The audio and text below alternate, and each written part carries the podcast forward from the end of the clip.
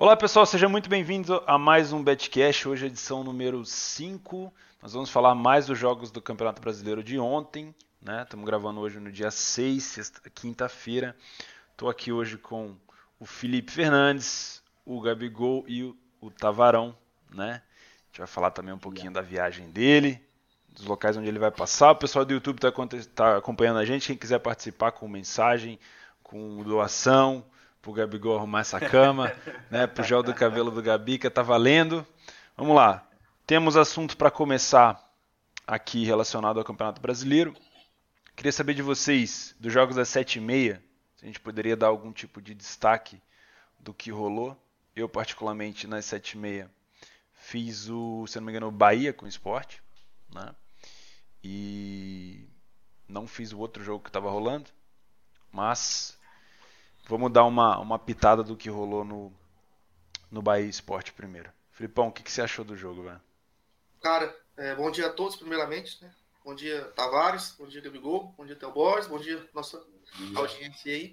Cara, eu fiz o, o jogo do Bahia, né? Bahia Esporte. Foi um jogo é, um pouco mais fechado no começo, né? O Bahia tentando fazer valer o seu mando de campo. É, só que tava subindo com os, com os laterais, né? Muito. Então acaba dando uns contra-ataques perigosos para o esporte. Só que o esporte tem alguns problemas, né? Que a gente sempre fala aqui no jogo, né? O esporte tem um problema que chama Marlon, um problema que chama Gabriel, né? Então tava difícil fazer, puxar esse contra-ataque devido a essa, essa, a essa deficiência do time. No segundo tempo, o jogo, o jogo deu uma, abriu mais, né? O, o Eduardo é Batista, né? Que ele chama, sempre confundo o nome dele. Tirou começou a tirar volante e colocar atacante, cara. E o jogo começou a abrir e começou a facilitar um pouco pro Bahia. E aí eu comecei a enxergar um pouco mais situações de entradas, né? Acabou que não consegui pegar o primeiro gol do Bahia. Foi um, uma boa jogada de, do Regis, né? Se eu não me engano. Acabou indo para linha de fundo, cruzou pro, pro Gilberto meter caixa. E depois, cara, ele, ele continuou abrindo o esporte, velho. O esporte desesperado, né? É um jogo importante, tanto pro Bahia quanto pro esporte. E, e, o Eduardo Batista continuou abrindo o jogo e aí a gente acabou entrando no, no over limite e no over na frente, né? Isso. Isso. Infelizmente aí eu, eu, eu, pisei na bola, que deu uma cantada errada, né? deu uma atrapalhada no over na frente, mas faz parte, acabou saindo, acabou saindo o gol. Cara, eu, Cara, eu, é... eu só, Gabigol, corroborando com o que o Felipe falou ali, eu acho que o primeiro gol do Bahia saiu na hora errada. Porque eu tentei buscar esse gol de tudo quanto é jeito, Nossa, velho. Mas, então, né, tentando, eu fiz malabarismo pra buscar o gol. A hora que eu falei, velho, deixa quieto, vou pegar depois. Ele falou assim, é agora. Chupa aí. foi foda. Cara, pra mim a experiência do jogo foi que eu tava olhando assim a partida e toda hora que o Bahia ia pro ataque, o Bahia tava com uma cara, um, uma falsa superioridade. E eu entrei duas vezes no mercado e tomei duas invertidas com dois contra-ataques do esporte, 5%. Eu falei, cara, Aqui provavelmente eu não faço mais nada. Se o jogo não mudar de cenário. E de fato o esporte atacava, assustava. Eu lembro era, que. Até era, era, só pra. Assim, os contra-ataques eram perigosos, véio, sabe? A, a, questão é que quando chegava no fim, né, ou no meio do processo, o esporte errava. A questão é, você vai ficar ali correndo risco, mesmo que, que, que seja o esporte, entendeu? É complicado. É, uma hora, uma hora poderia rolar, cara, de, da bola entrar. E aí depois no segundo tempo também fiquei mais vendo outros jogos que a gente vai falar depois. E entrei no Leander ali no Leander 2.5 junto com os caras aí. A gente chegou até ah. pegar o gol, só que o cara botou a mão na bola, abençoado, conseguiu perder o gol embaixo da trave, que ia me dar uma stake ali, velho. Ai, não, Deus. falando de match odds, começou com. Eu particularmente achei a odd do Bahia baixa pelo que o esporte começou jogando. O esporte começou bem. Gostei do primeiro tempo do esporte. Até trabalhei back esporte em algumas situações, mas a odd não caía. A odd do Bahia começou a subir, acabei não pegando muita coisa. Uh, quando o jogo abriu, ali depois que o Bahia fez 2 a 0 eu falei, cara, o esporte vai tentar buscar alguma coisa, vamos tentar pegar. Na verdade, depois do 1 a 0 né? Vamos tentar pegar o, o Under à frente. Né? Também entrei no 2 a 1 no CS. É, saiu um gol, beleza, a gente achou agora vai, né? Agora o esporte vai arrumar um golzinho também. O que perdeu de gol do esporte quando teve oportunidade e o que perde gol do Bahia. Cara, o Bahia fez cera, ganhando de 2 a 0. Meu, em vez de, sabe, ah, vamos fazer saldo, vamos destruir, vamos para cima. Não. O goleiro caía, o meio-campo caía, o atacante caía. É, tá de sacanagem. Né? Então, no último lance ali, a gente tinha entrado no André à frente, saiu um gol, saísse mais um, ia dar um puta de um jackpot, o Felipe gritou gol, o Magrão falou, opa, Felipe falou que é gol, então beleza, aí foi lá, defendeu aquela porra, e acabou que não bateu. Acho que o Tavares não fez isso, né, Tavarão? Não, velho, não fiz o jogo. Bom dia aí, pessoal. É, não fiz o jogo e tenho excluído da minha lista jogos que eu sei que não são bons para mim, cara. Boa. Tenho feito muito pouco esse tipo de jogo, porque uh, acontece muitas vezes essa situação de a equipe conseguir fazer contra-ataques. Desculpa meus cachorros. Que aí, isso? Né? É, a equipe conseguir fazer contra-ataques, como o Felipe falou, e aí não conseguir concretizar é, ter momentos de pressão, e esses momentos de pressão é, não levarem a nada. É, então eu estou preferindo esses jogos assistir e deixar para fazer trading naquele jogo, deixar para fazer as bets naquele jogo que eu sei que é um jogo é, bom para o meu tipo de trade. É, eu tenho, tenho excluído assim bastante é, esses, esses, esse tipo de jogo da, do, do, meu, da minha cartela de trabalho, digamos assim, porque esse é o típico jogo de Brasileirão. É, um time por cima, o outro time vai lá, faz o gol. É, o time tá muito por cima, de repente o jogo morre e aí você tava numa posição, você tem que fechar ela é, com, com uma perda considerável. Então. É, Bahia para você jogo, já te apresenta essa característica? Cara, o Bahia sim, o Bahia em casa várias vezes é, foi uma equipe que amassou muito e não conseguiu fazer o gol, amassou e sofreu. É, a gente tem vários, vários jogos aí do Bahia em casa que, claro, o Bahia tá, tá indo bem no campeonato agora, tá dando uma, uma engrenada, mas é, é, aquele tipo de equipe que eu não sinto confiança em dar um back e falar assim, não, essa pressão vai dar em gol, sabe? Sim. Tem algumas equipes que a gente faz trade que quando elas estão pressionando, a gente sabe que se continuar jogando daquele jeito, vai sair o gol. E tem outras equipes que não, tem outras equipes que elas fazem a pressão e elas não conseguem concretizar, elas não conseguem finalizar muito bem. O último passe ou a, a jogada final ali não, não dá em nada, então é, a análise é feita da mesma forma com que é feita nas outras equipes, entretanto eu não sinto segurança de, de estar a favor, não sinto segurança de dar o back. Boa. Eu, cara, eu concordo contigo, eu sou é, é teimoso mesmo, acho que essa é a palavra. Eu sou teimoso. Toda vez que eu vejo o jogo do Bahia em casa, eu falo, puta, hoje vai ser diferente, hoje vai. saca? Hoje vai. Hoje, vai ser hoje não. Hoje, hoje não é boa, hoje não é boa. Eu vou querer falar um pouquinho sobre esse assunto aí, porque eu, particularmente, adoro trabalhar brasileiro, Série A e Série B, né? Que são as ligas que, que mais me dão dinheiro. E o que o Canavário falou tá correto, velho. A questão que me fez aproveitar melhor as situações foi diminuir bastante a stake para trabalhar esses jogos. E eu invoco no, o Neymar, cara, ousadia e alegria. Eu quero, quero é coisa boa, quero é jackpot. Não, eu também. Você, você diminui é, pra isso é ótimo, velho, Brasileirão. É. Aí, você vai, aí você vai aproveitando situações, você já conhece do time, né? Você sabe, por exemplo, que o Bahia provavelmente vai ganhar do esporte, porque o esporte é ruim e tudo mais. Aí você, você, você se baseia mais no que você conhece das equipes do que muito mais do que você está vendo no jogo, né? O jogo vai te dar só uma direçãozinha bem leve. Não, não dá para trabalhar, por exemplo, igual o Tavares falou, porque realmente é, é, os jogos aqui no Brasileiro eles oscilam muito mais, os times, a qualidade técnica é, é, é um pouco complicado, né? Muita chance que o cara perde. Então, se você for seguir só o que o jogo está te dizendo, vai ser um pouco mais complicado de trabalhar. Realmente tem campeonatos muito melhores para você trabalhar, sem dúvida nenhuma. É, Mas o, o brasileiro é o que eu conheço mais, os times e tal, e eu acabo aproveitando essas situações. É, é o brasileiro, cara, é a bola parada. Acho que a gente, todos os jogos que a gente vai falar aí, ontem que rolou de gol de bola parada é sacanagem. O Inter e... resolveu de bola parada. Cara, é, próprio Chapecoense, Ceará. Puxando essa gama Cruzeirão. de... Puxando essa... Exatamente. Puxando essa gama de jogo que a gente acha que não vai dar nada, Vamos falar um pouquinho do Botafogo Cruzeiro. O, o, o Gabigol fez o jogo, né? Deu para ver. Ele tava, eu tava fazendo Bahia Esporte e de vez em quando ele me, me interrompia falando: Olha o Botafogo! Olha, olha o Botafogo! Então, tá virando marca registrada. Ah, deu para saber. Como é que foi isso daí, Gabi? Que você que fez foi o único. Falaram que o Botafogo achou o gol e depois o Cruzeiro fez um golaço de falta sim. de onde não devia. Sim, é sim, foi? sim. Foi exatamente assim. É, era um jogo bem morno e dava uma falsa impressão de, domínio total do Cruzeiro, cara.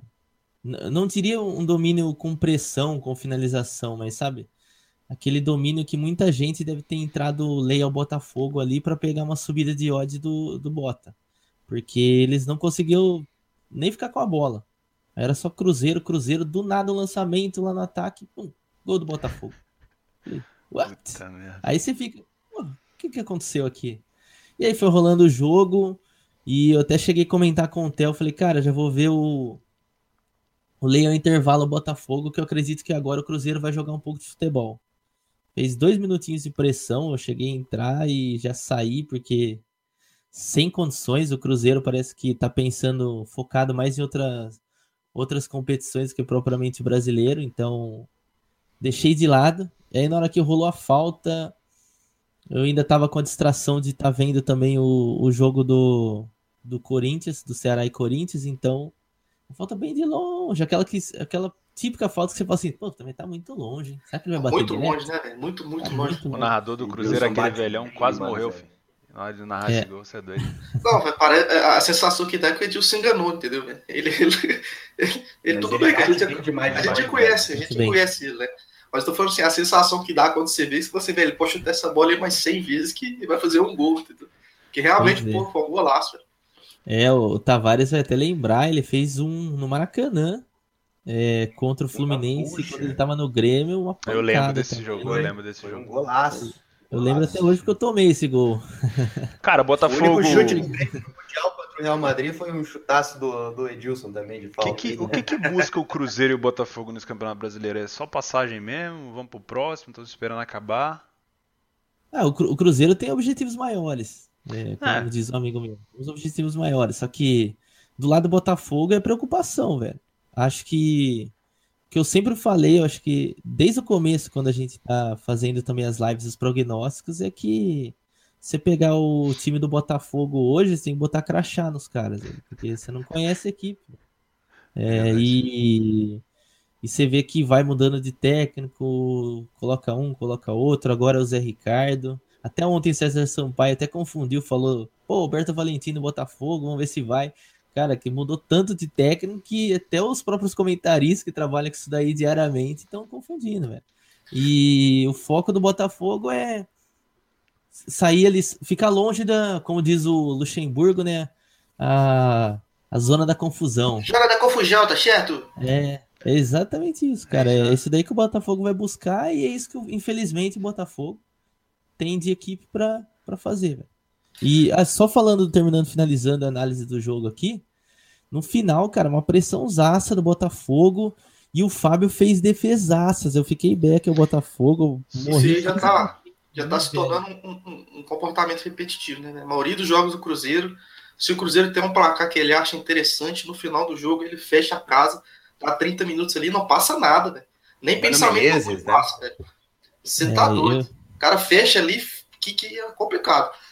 Vai ter jogo que vai dar merda. E eu acho que vai dar merda nos jogos mais importantes do Cruzeiro. A gente tem que tomar muito é, cuidado, ó, porque assim, o Cruzeiro não tem tesão para jogar o brasileiro, velho. Ele tá ali. Não tem. Sabe? Tipo, se, se sair atrás, Enquanto... pode ser que não recupere. Se não fosse esse chute de fora do Edilson, dessa puta que parou de longe, talvez nem tivesse perdido e não tô nem aí. Acho que é interessante a gente falar é, é mais do, do, do, poderio ofensivo do Cruzeiro, que depende muito da individualidade técnica dos jogadores. Uhum. É muito raro você ver um gol do Cruzeiro e falar assim, caralho, esse que gol bem trabalhado. O time trabalhou a bola para conseguir criar e tudo mais. Mas o que você vê, cara, é o Rascaeta dando uns dois, três dribles e, e, botando a bola na cara do gol para alguém fazer. Um Thiago Neves dando chute fora da área. Ou muito gol de bola aérea. Muito, muito chuveirinho. É. Muito bola aérea. Isso é característica do Mano. Aliás, Ontem, falando de bola aérea, cara, no jogo do Botafogo Cruzeiro, sem o Dedé, o Cruzeiro perde demais pelo alto. Era Mas toda era um bola área, teve bola no travessão, de cabeça Antes do Igor do... Rabelo, teve defesa. Ó, só para só pra puxar o gancho aí do como foi o segundo tempo, e disso que também o Felipe falou do casa do Cruzeiro não tá querendo nada e como conseguiu o resultado que queria, o um empate fora de casa, por exemplo, eles pararam 57% de posse de bola do Botafogo, 10 finalizações, 5 defesas do Fábio. E sendo que o Cruzeiro chutou 5 e chutou uma no gol no segundo tempo. Ou seja, o segundo tempo o Cruzeiro morreu, velho. Morreu. Deixou, teve uma bola na trave do Botafogo ainda. só deu Botafogo, pressionou, só que assim, não tem qualidade. Mesmo assim, se a galera pegar aí os melhores momentos do jogo, o Fábio fez defesa em cima da linha, velho, ontem. Defesa cara a cara. É, jogou só no contra-ataque. Tentou um outro contra-ataque, que é muito pouco uma equipe igual o Cruzeiro. Tem qualidade. É, tem que tomar muito cuidado o Botafogo, que tá a três pontos da zona de rebaixamento. E o pessoal lá de. O Ceará, por exemplo, já tá vindo numa recuperação muito boa. Uh, eu acho hoje que o, o, o, Vasco e o Botafogo então, cara, eles têm que tomar muito cuidado. Eu não sei o que eles estão querendo no campeonato, sério. Tá muito estranho. O América hoje joga muito melhor do que o Vasco, na minha opinião. O América hoje joga muito melhor que o Botafogo. Mas o América joga melhor que muitos times do brasileiro, né? Então. A gente já, já conversou sobre isso aqui. É, Os times do Rio estão em decaída. Fluminense, Botafogo e Vasco, se não se cuidarem, cara. Sei não. Queria falar um pouco sobre a questão do Dedé, cara, que ela é importante que a gente não analisa direito, mas é muito importante de fato.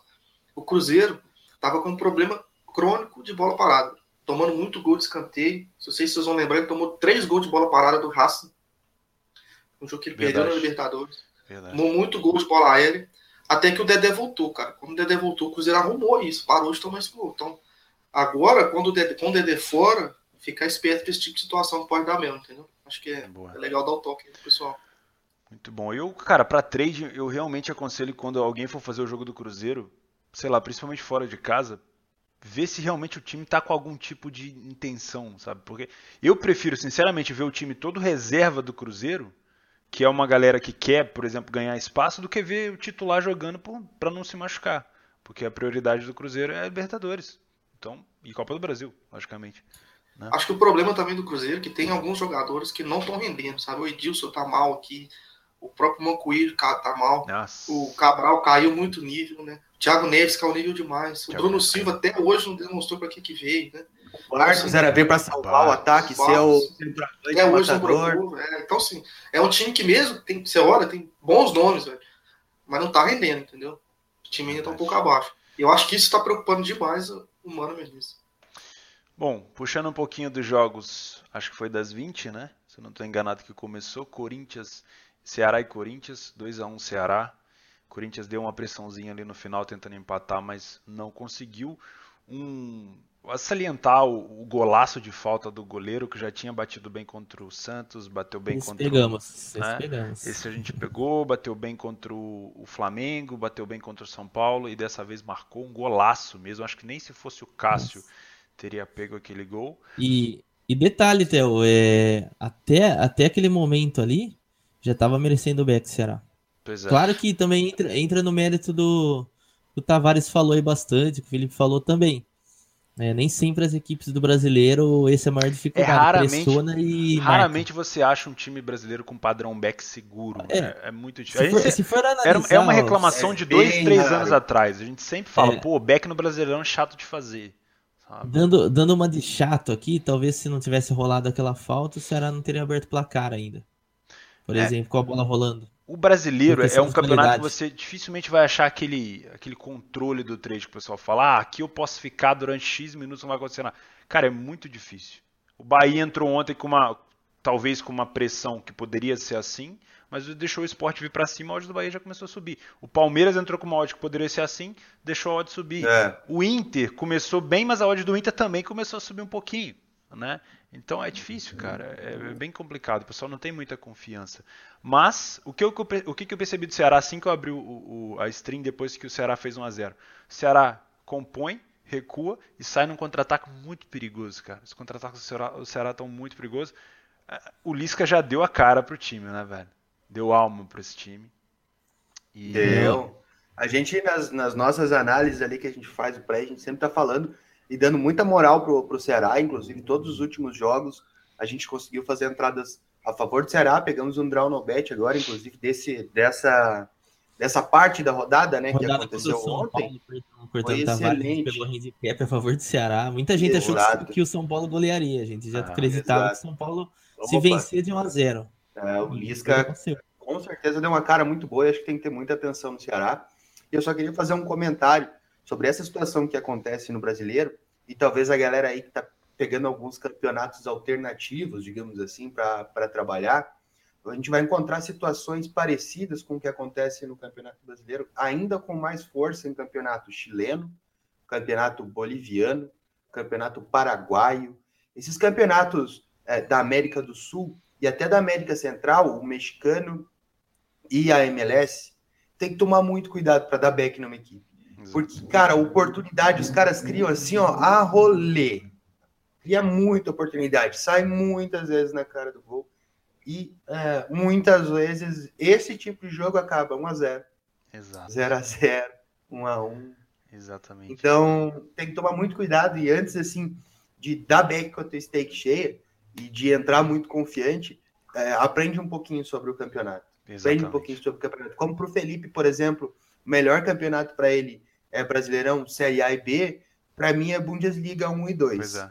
Porque já faço há muito tempo, então eu sei, ó, porra, Bundesliga 2 é o melhor campeonato do mundo depois da Libertadores e do Gauchão.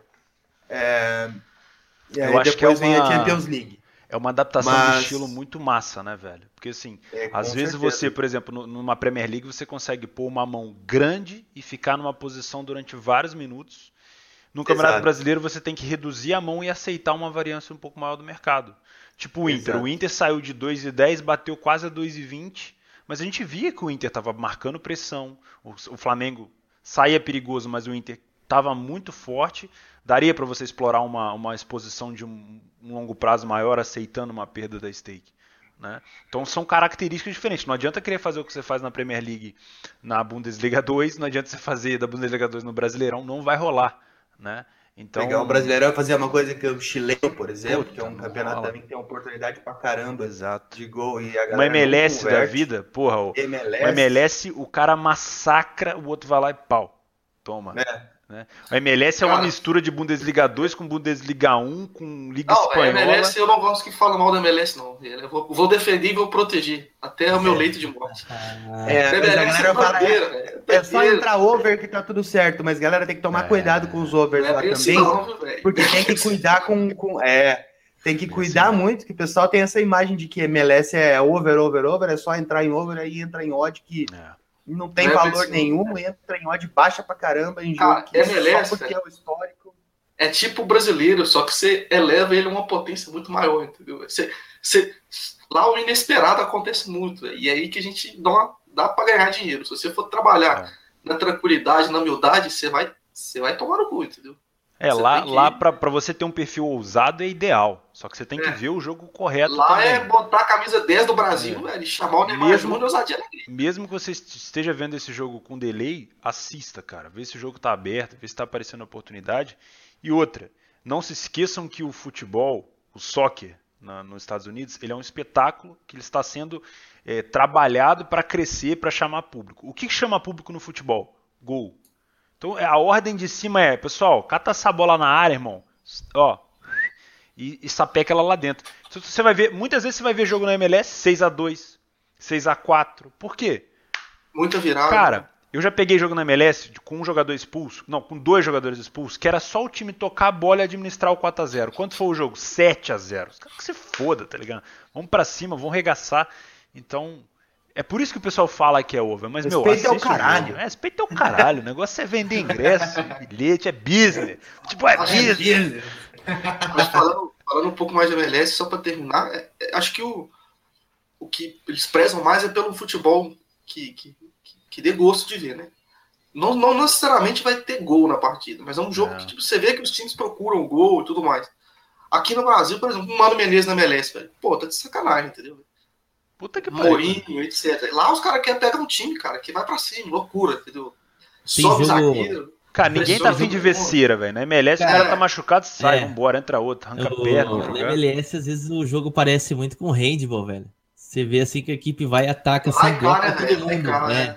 É, Lá em cá, é. Parece que um, uma equipe e outra, ela- elas meio que parece que combinam, falando, não, agora a gente vai defender, vamos ficar aqui, ó. Mas parece aquela aquelas peladas. Você já viu aquelas peladas de pré-mirim? Se olhar um Parece futebol de cima. Mano, eu, morava numa cidade que eu conseguia ver o clube da cidade de cima. E aí tinha escolinha de futebol das crianças. Onde o maluco tava batendo lateral e tava as 22 cabeças ali em volta, tá ligado? A bola aí vai todo mundo atrás. Isso.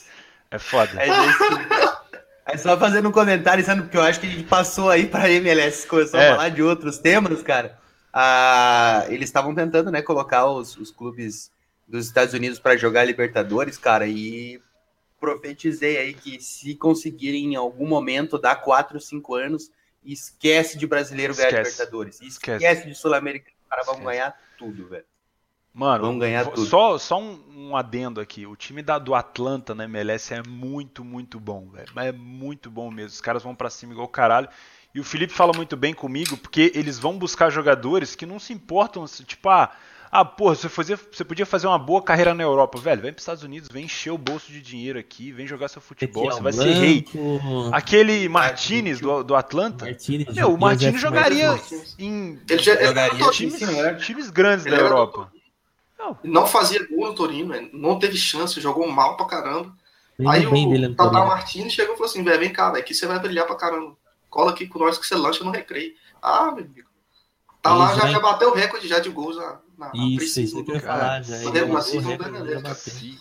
Mas assim, é assim, eu gosto muito da MLS, véio. se dependendo a gente pode até fazer um programa especial, mas vamos tentar voltar pro brasileiro. Vamos tentar fazer, ó, vou tentar, vou tentar fazer uma conexão de MLS com Corinthians, tá? que, que vocês acharam da queda do Loss? Nada a ver. Cara, justo. Deixa, deixa, deixa o Gabriel falar, vai. Vai, fala você primeiro, Gabriel. Cara, justo era, era de se acontecer. Porque. Acho que até na, na, análise que a gente fez do brasileiro, depois eu cheguei a citar que o Loss estava por arames. E é verdade. O engraçado, cara, de tudo é que ele, que ele ainda vai ser mantido na comissão técnica. Ele vai ser um auxiliar. Ainda não se sabe o técnico. Tem a parte positiva do Loz é sair, que ele é um técnico muito mal e dizem que ele é arrogante ainda por cima. Eu acho que um cara que não ganhou nada não pode ser arrogante, não tem esse direito. E só que o problema é as opções. Por exemplo, eu estava vendo nomes de mercado que se citam aí. O mais forte deles ainda é o Roger Machado. Claro que esse daí Dizem que ele não gosta de pegar trabalhos pela, pela metade, ou seja, gosta de iniciar a temporada. Outros nomes: Fernando Diniz, é, Dunga, é, o próprio Vanderlei Luxemburgo, que já dirigiu o Corinthians, foi campeão com o Corinthians. Dorival Júnior, que foi sondado em 2016, então pode ser que seja um nome forte na diretoria por isso. Ou seja, o Corinthians já quis ele quando ele estava no Santos. E entre outros, ah, outros medalhões aí, pode ser, por exemplo, o próprio Abelão, mas o Abelão também é outro cara é, remoto. É praticamente impossível o Abelão dirigir o Corinthians. Eu acho que só tem um cara para salvar o Corinthians hoje. Craque Neto, treinador do Corinthians. Pão! Já pensou, cara? Pão! Já pensou? Não, brincadeiras à parte. Vocês não correm! todos esses nomes, o mais forte é o Roger mesmo. Acho que é. pode ser que seja o Roger se o Corinthians conseguir convencer ele a pegar um trabalho no meio. Eu acho Mas que tá bem complicada a situação do Corinthians. Que mudaria bastante pra gente fazer, fazer trade, fazer as apostas no Corinthians, caso entrasse o Roger Machado. O Roger Machado, ele, ele é um cara meio incompreendido, eu acho. E ele precisa de um tempo para treinar a equipe, velho. O Roger Machado ele não consegue implementar o estilo de, de jogo que ele quer do dia para a noite. É preciso que os jogadores tenham tempo para entender a forma como ele trabalha e vejam que ele fez a, um bom trabalho no Grêmio e acabou deixando um legado ali que, que acabou. É, Você, como gremista, pode, pode, pode afirmar isso também, mas o Felipe fala muito que tem muita cara do, do, do Roger naquele time campeão da Libertadores com, com o Renato. Totalmente. Inclusive o Renato fala, né, que, que ele pegou o que estava bom e só mexeu em algumas peças ali e deu uma modificada no time, mas leve, assim. Foi, ali era muito do trabalho do Roger. Mas eu acho que muda bastante para gente. Caso entre, por exemplo, o Roger Machado no Corinthians, eu acho que que deve acontecer é que vamos ter mais alguns jogos com dificuldade, mas depois a gente vai ver uma equipe muito mais organizada. Até comentei isso com, com o Gabigol. É, falei da, da situação da, da Libertadores que, cara, dava para ver que o Corinthians tinha muito potencial para ir lá e classificar, enfim, é, resolver de forma fácil. Mas a desorganização tática era brutal, cara. Apesar de que os jogadores falaram, não, tá organizado, a gente treinou assim, não tava, velho. Dava para ver que não tava organizado. A forma como eles subiam, a forma como eles marcavam, a forma como eles tentavam recuperar a segunda bola, principalmente. Um defeito que eu via do Corinthians era: primeira bola, beleza. Né? Chega lá, tá com a bola dominada, vai até a, a linha de fundo ou vai até a área, finaliza é, e de repente consegue algum lance de mais perigo. Mas quando finaliza a, a bola bate e volta, o time está todo desorganizado de tal forma que o adversário já rouba a bola e vem para o ataque contra o Corinthians, né? Para o contra-ataque. E, e, cara, isso é frequente. Então, eu acho que esse problema o Roger Machado consegue é, resolver de organização tática, mas vai demorar algumas rodadas ainda. Se entrasse Roger, acredito que, que aí umas quatro, cinco, seis rodadas a gente já conseguiria ver um Corinthians um pouquinho mais organizado e aí mudaria para a gente nas bets. Até lá, imagino que o Corinthians deva sofrer bastante ainda e, e mesmo contra times de menor expressão, eu fico bem desconfiado e ficaria bem atento em, em, entradas aí contra o Corinthians, a favor do seu adversário, porque acho que vai sangrar ainda. Né? Vai, eu também acredito e eu acho que eu, como corintiano e acompanho sempre o Corinthians, é o primeiro Corinthians assim dos últimos anos que eu vejo com uma dificuldade defensiva tremenda, cara. Eu acho que a pior defesa do Corinthians é em cinco anos. É, acho que todo mundo deve ter conhecido o Corinthians pelo fato de ser uma defesa quase que intransponível. Por exemplo, quando foi campeão ano passado ainda com o Carilli, foi graças à defesa. Que o ataque fazia um golzinho ali e segurava o 6 a 0 e boa. Correto, score Era... 1 a 0 teria dado um green brutal. É, exatamente. Aí eu puxo a pergunta para vocês aí. Vocês acham que o Corinthians deveria fazer igual o Palmeiras, trazer um medalhão aí, não que não vai mudar praticamente muita coisa assim taticamente, mas vai mexer bastante no brilho dos jogadores, como o caso do Felipão, porque para mim o Felipão não fez nada diferente taticamente. Palmeiras Só que ele mesmo um time arrumado, velho. Não mudou nada. Ah. Cara, posso tentar corroborar ele... com essa pergunta do, do Gabigol? Vou tentar dar cenários para você. O Corinthians deve hoje ainda muita grana pelo estádio. O Corinthians ainda tem uma dívida muito, muito alta, dívida pública. O Corinthians não tem condição hoje de montar um time competitivo. Isso é, isso é fato. Para mim, o Corinthians está voltando à média. O Corinthians estava acima da média pra caralho, principalmente no ano que ganhou o Brasileirão. Não adianta. Não tem como. É, vale a pena para o Corinthians trazer um cara, por exemplo, igual o Roger, com uma cabeça de montar um novo elenco para daqui a dois, três anos? Ou vale a pena trazer um medalhão, segurar as pontas até pagar as contas públicas e depois a gente vê? Então, isso daí é uma questão. Até, por, até falando que o Tavares, concordo com o Tavares, Felipão pegou uma equipe de qualidade. O técnico que chegar aí, que nem que seja um medalhão, não vai pegar as mesmas peças que o Felipão tá pegando. Mas eu acredito que seja também uma questão de confiança. Acho que a equipe do Corinthians claramente não tem confiança. O que deixou claro também que estava rolando alguma coisa interna entre os Marlós e, e, a, e os jogadores do Corinthians foi a questão do gol do, o gol do Henrique contra o Paraná. Cara, se percebe-se muito grande que o Henrique chamou, pelo fato de ele ser um dos capitães da equipe, chamou todo mundo para abraçar o cara e tipo, ele foi sozinho, entendeu? Os jogadores pararam ali no, nos jogadores reservas, se abraçaram e o Loss ficou ali sozinho com o Felipe.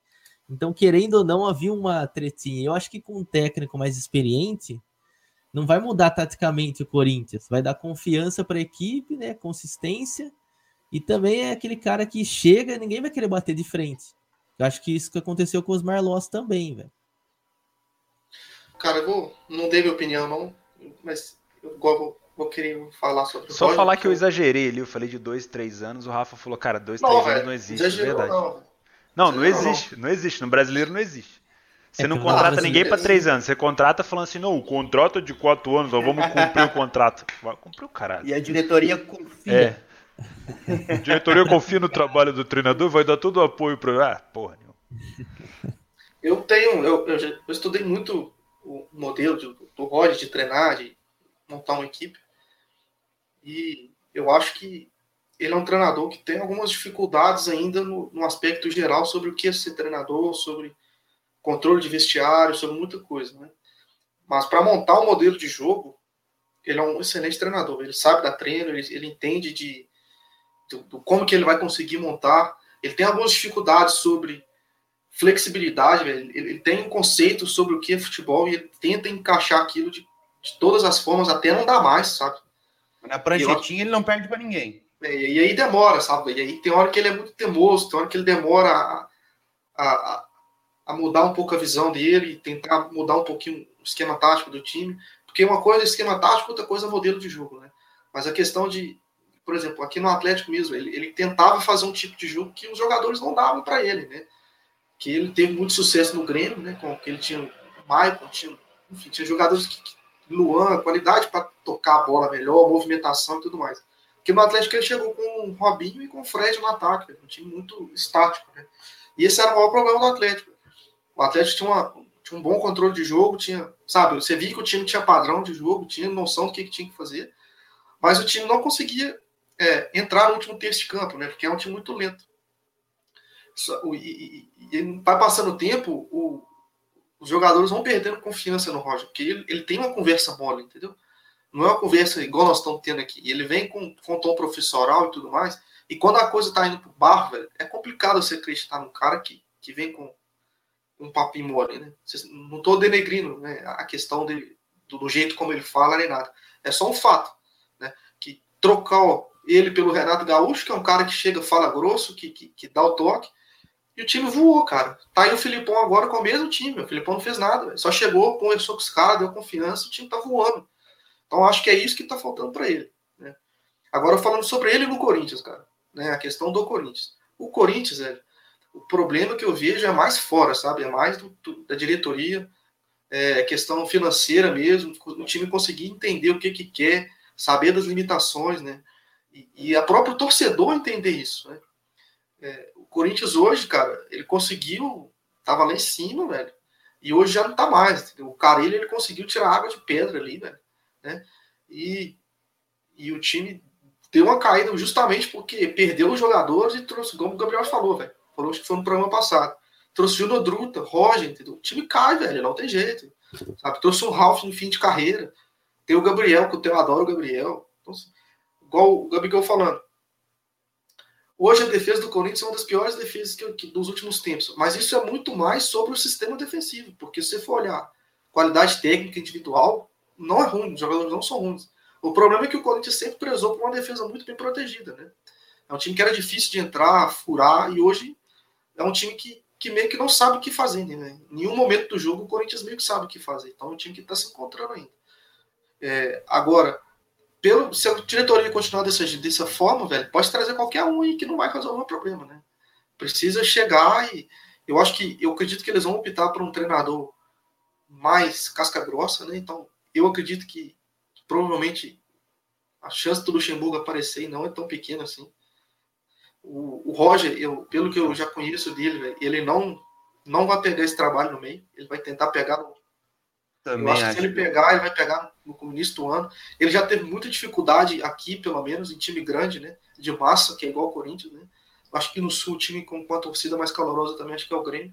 No Grêmio, ele acabou dando certo muito pela questão financeira, né? A diretoria comprou, comprou a ideia e falou assim, velho, vai você, porque a gente não tem condição nenhuma de ter outro cara aqui. E também porque ele é ídolo lá, velho. É, e aí é a torcida aguenta, assim, sabe? Não, não, é. vamos lá, vamos apoiar o cara. Aqui, cara, aqui foi complicado, velho. Sabe, aqui era, do, era nível de você chegar no estádio antes do jogo começar. Os caras tá xingando já, velho. E assim, velho, calma, velho. O time, o time não tá mal, velho. Pera, vamos, vamos. Se você apoiar, vai ajudar, velho. Aí os caras, não, tinha, tem que tirar esse cara dali, que não sei o que, que tem. Porque tinha muito jogo, velho. O Atlético terminava o jogo sem dar um chute no gol, velho. O time dava 50 cruzamentos e nenhum chute no gol. Aí vai ficando difícil, velho. Por, por mais que você vê a ideia, vê um pouco de evolução no desempenho, se o time não chuta, fica difícil manter o treinador. Entendeu? Exato. Ah, só, só que, dando a informação aqui de última hora, é, notícia no Globoesporte.com, segundo Cereto, né, do Sport TV, os alvos do Corinthians são Roger e Jair Ventura. Chegaram a apresentar o nome de Leverkusen e Dorival e não agradou a diretoria. Ou seja, talvez fique entre esses dois que treinaram rivais, né, há pouco tempo. Ah, cara, hoje em dia esse traco de treinar rival. Cara, eu acho que o Jair Ventura não, não tem cancha para aumentar um Corinthians, não, velho. Não Cara, eu sinceramente não consigo ver o Corinthians pela situação atual. Eu, eu tenho que ver o Corinthians pela instituição Corinthians. E porque o Flamengo já passou por isso. O Corinthians não tem grana para contratar. O Corinthians não, e o Corinthians tem que contar e assim, eu, nesse nesse ponto eu tenho que bater palma para a torcida corintiana. Os caras com um time de bosta apoiando o time, indo na, na arena, lotando na medida do possível, dando renda para pagar o estádio. Então, meu, isso é é abraçar o time mesmo, porque o time não é bom. O time não é bom, não adianta. E, meu, o cara que chegar lá tem que falar assim: eu não vou ter time. É tipo chegar no Fluminense e saber, beleza, vou jogar com o Gum, vou jogar com esses caras aí, sabe? Vou jogar com a galera da base vou tentar dar um jeito, vou fazer um, um espremer pra dar um suco. Tá? Porque não adianta você. Ah, nossa, vou, vou pegar o Corinthians. Cara, imagina, você é treinador, você, Jair Ventura. Bom trabalho no Botafogo. Péssimo trabalho no Santos. Vou pro Corinthians. Beleza, o Corinthians é um time de massa. Qual que é a chance que eu tenho de fazer um puta trabalho no Corinthians? Complicado. Por quê? Não tem elenco. Então ele vai ter que tirar um puta de um suco, velho. É muito complicado. Eu não iria. Eu não iria. Eu deixaria um medalhão. Vá um medalhão, então. Se é pra tapar buraco. Porque assim, no momento, vamos ser sinceros, o Corinthians tá brigando pelo quê? Copa do Brasil. Nada. Copa do Brasil. Né? Copa do Brasil. Vamos, eu sou vivo flamenguista. ainda, tá eu sou flamenguista e eu sei que o momento do Flamengo não é bom. Então não custa nada o Corinthians dar um jeitinho, né? É. É, agora, no Brasileirão não briga por porra nenhuma. Por nada.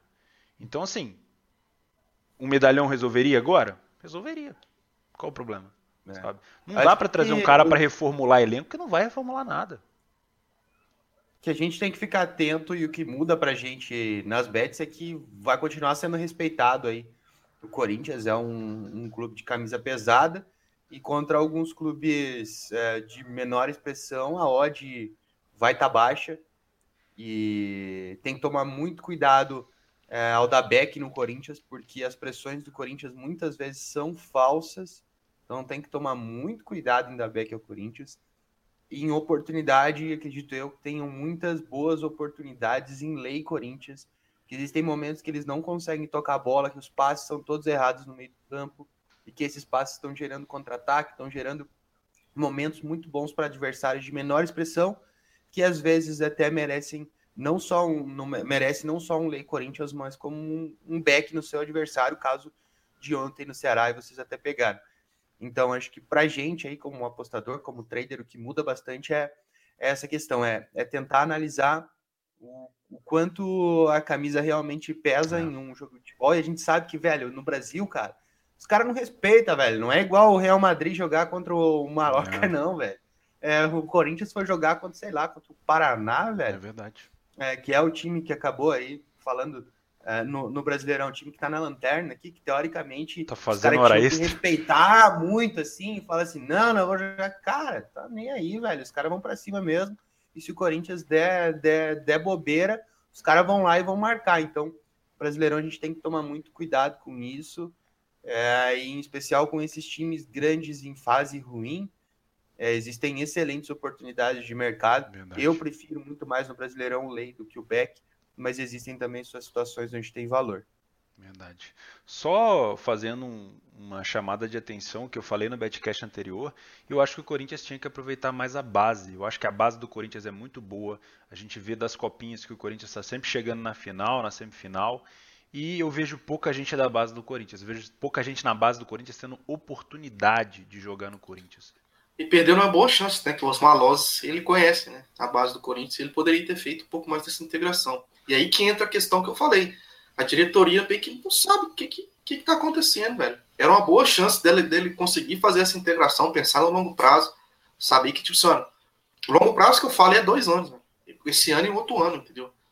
Pra ele tentar, falar assim, velho, vamos reduzir custo total, nossa intenção é só ficar no brasileiro, para depois a gente tentar voar, né? Mas o pensamento é muito, muito limitado. né? É verdade. Beleza, vamos dar seguimento, que a gente já falou muito desse jogo. O Ceará ganhou 2 a 1 A bet do, do pessoal do clube da aposta bateu. O handicap, se eu não estou enganado, né? O Drawnabet, ou não? Foi o, é, o Drawnabet. O, o Loss caiu, infelizmente. Vamos para a próxima. Palmeiras e Atlético Paranaense. A odd do Palmeiras começou extremamente baixa. 1,50 alguma coisa, se eu não estou enganado. O Netuno pegou lei, eu não fiz o jogo, então acabei nem, nem fazendo nada.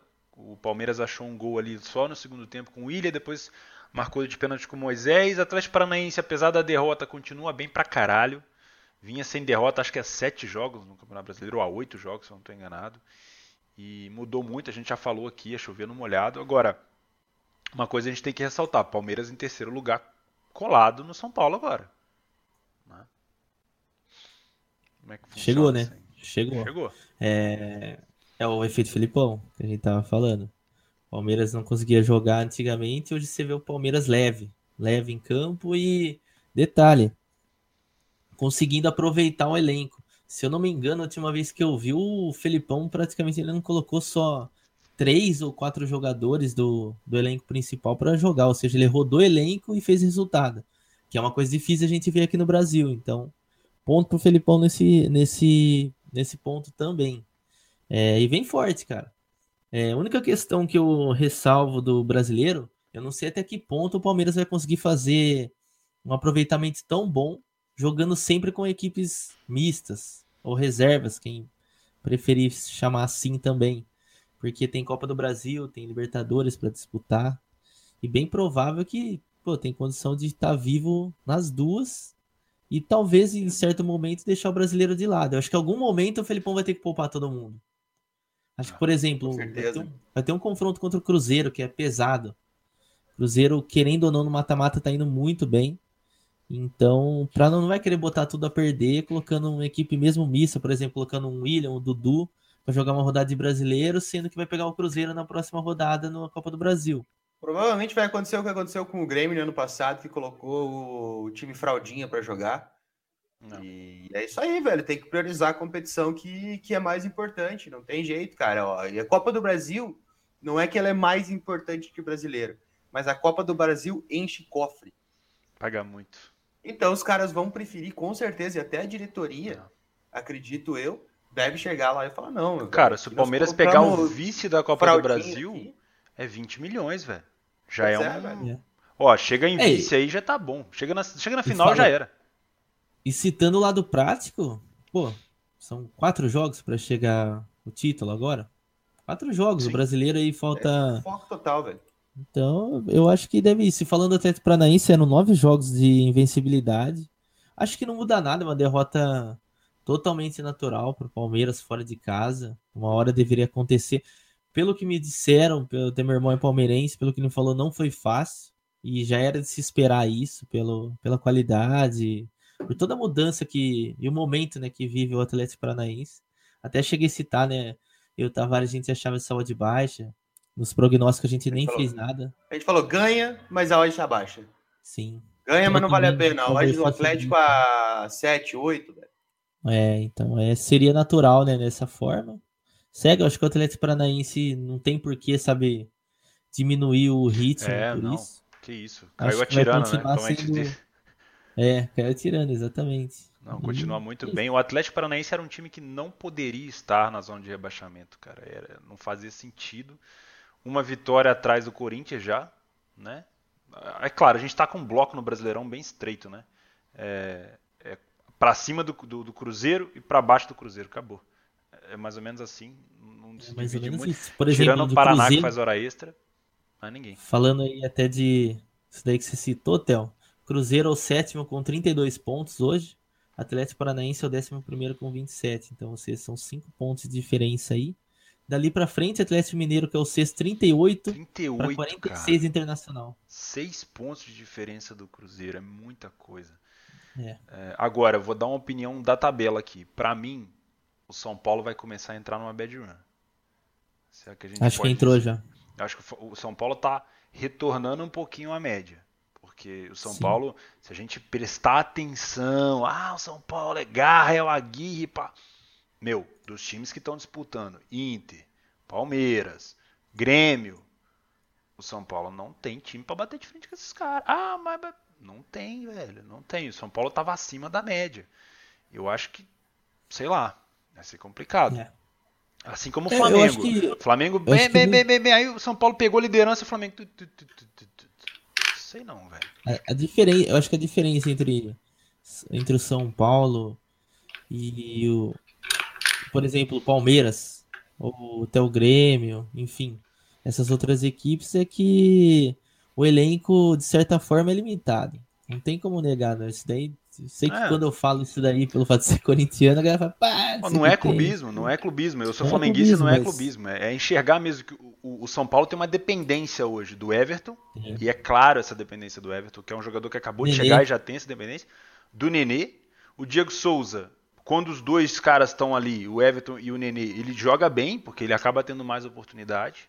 Mas, meu, de grupo, geralzão, São Paulo não tem um time tão fodido assim. É, ó, quer ver? Eu vou colocando em nomes aqui pra, pra deixar até mais claro isso daí. Quando não joga o Diego Souza, vai jogar o Trellis. Trellis tá fazendo gol, ainda até aí, ok. Aí vamos supor, aí você puxa ali, o Everton saiu da equipe. Já teve que puxar, remanejar o Reinaldo, que é um lateral esquerdo, pro meio campo. Por quê? Porque os caras que tem ali, que é o Everton Felipe, próprio Shailon, que às vezes joga nessa posição, que é o reserva imediato do Nenê. Reserva imediata do Nenê é o Shailon, que quando eu converso São Paulo não tem banco, Paulino Gabriel, sobre concorda, ele, é, São Paulo pra é, mim não tem é, banco. Porque assim, você pega o Nenê, é isso, você vai ver um reserva é o Shailon. Quem é Shailon, caralho? Shailon. Sabe? Não, é quer ver? Tavares, o São Paulo tem banco? Pra mim, não. Isso é complicadíssimo, não. porque ó, ó o Palmeiras. Beleza, vamos botar o time titular para jogar a Copa do Brasil. Deixa o time reserva do Palmeiras jogar o Brasileirão. Você vai ver o time reserva do Palmeiras, mano? Você tem medo do time reserva do Palmeiras? Fala, caralho, os caras vêm é. forte. Eu acho que a questão assim de, de ter banco é aquela mesma questão que a gente tinha conversado antes de conseguir mudar a peça e, e fazer o mesmo jogo, sabe? É, por exemplo, Nenê. Se o Nenê cai muito de rendimento no São Paulo, vai colocar quem, velho, para fazer o Shailon. Shailon, Shailon é reserva imediata. What? Mas então, mas sabe, não dá, velho. Aí Diego Souza, puta fase também, tá muito bem, mas aí se o cara entra numa fase ruim, cara, o que acontece oscila, porra, Brasileirão são 38 rodadas, velho. É um campeonato Exato. longo, você precisa ter gente ali para dar suporte, sabe? É, o King Naldo ali, velho. Pô, o cara também tá numa fase excelente, excepcional. Mas se acaba essa fase, de repente engata aí 3, 4, 5 jogos onde os caras tipo, ficam pressionados, o que é o que já tá acontecendo. É, não tem gente assim do mesmo nível ou, ou próximo ali para colocar e, e, saber que vai fazer a diferença e, e voltar à boa fase, sabe? Boa. Então eu acho que eu, eu, sempre achei, cara, eu acho que o campeonato assim, o brasileiro falando de longo prazo, vai ser uma confusão. Também vai acho. Ter, vai alternar de líder. Achei ridículo os caras discutirem liderança entre São Paulo e Flamengo para ver quem ia ser campeão, mano. Para mim nenhum dos tá dois. maluco, velho. Esse pra campeonato para mim, cara, ele vai até pelo menos assim a 36 rodada indefinida. É. Pode ser que seja definida ali uma rodada antes, mas você pegar ali os da frente, ó. O Inter, o São Paulo, o Palmeiras, o Flamengo, o Grêmio, Cara, o Galo, eu acho que o Galo perde para ele mesmo, mas pode ser que ainda ele incomode. Mas desses que estão ali, cara, sinceramente, qualquer um que for campeão, cara, não me assustaria. Porque se é. engata uma boa fase, por exemplo, se um Palmeiras engata a boa fase do Inter, agora que já tá engatando também, mas é, tá, tá numa excelente fase, é, mas ainda com essa entrada do Felipão, ainda está ajustando algumas coisinhas e tem as outras competições, cara, vai, vai vencer aí várias e poderia assumir a liderança. A mesma coisa o São Paulo, a mesma coisa o Flamengo poderia estar numa fase ruim agora, mas assumir um, um, um, compromisso maior com, com o Brasileirão, dar um foco e quem sabe fazer vários jogos. O Grêmio é a mesma coisa, tá ali com a Libertadores, mas também pode engatar uma sequência boa de jogos aí é, e também brigar lá em cima. Então vai ser assim, ó, ponto a ponto para mim. Não tem nenhuma equipe muito superior à outra e equipes que perderem algumas peças individuais aí vão sangrar no campeonato. E revelações eu acho que vão fazer a diferença nesse campeonato brasileiro. Mas esse, esse de cima ali, velho, tá muito pau a pau. Muito Boa. pau a pau. Puxando. Sim, eu não falei ainda não. Só falar rapidinho. Não, puxando, é, eu ia puxar o gancho pro jogo do Galo com o São Paulo, então você já pode comentar um pouquinho de como é que foi. Tá. O, o, questão de ser campeão no campeonato, a gente tem hora que a gente fica um pouco ansioso, mas é, é óbvio que eu vou falar, mas o campeão, velho, só vai ser na última rodada, não, não importa quem é o líder hoje, entendeu? Então a gente tem que saber analisar isso tudo. É, analisando que a gente tem 15 rodadas ainda, né? Eu, hoje, a fase do Flamengo é, é, é ruim, a fase do Flamengo é ruim, mas é um time que, que pode render muito mais. Sim. E o Flamengo não está tão distante assim, ele tá 5 pontos do, do, do primeiro colocado. Então é um time que ainda tem, tem um escopo ainda para crescer e que pode chegar. A mesma coisa do Grêmio. Não passe vergonha escrevendo segue líder, né? É. Não, pelo amor Não, de não Deus. passe essa, não passe essa vergonha. Não passa essa O No Brasileirão Paulo é um não tem time- essa. É muito É, difícil. o São Paulo é um time que tá ali, mas a gente sabe que ele não vai ficar ali. Né? Tá ali, mas não vai ficar ali muito tempo, porque a gente já discutiu os porquês.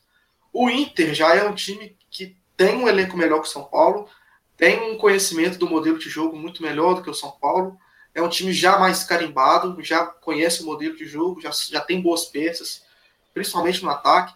Né? Então, assim, o Inter eu vejo um time que, que pode sim chegar. Né? É um time que pode se enxergar. Eu vejo hoje o Inter com mais chance de ganhar do que o Grêmio. Vocês podem ah, discordar, mas assim, eu não gosto do futebol do Grêmio. Eu acho o time muito muito sem vontade. Enfim, é a opinião minha.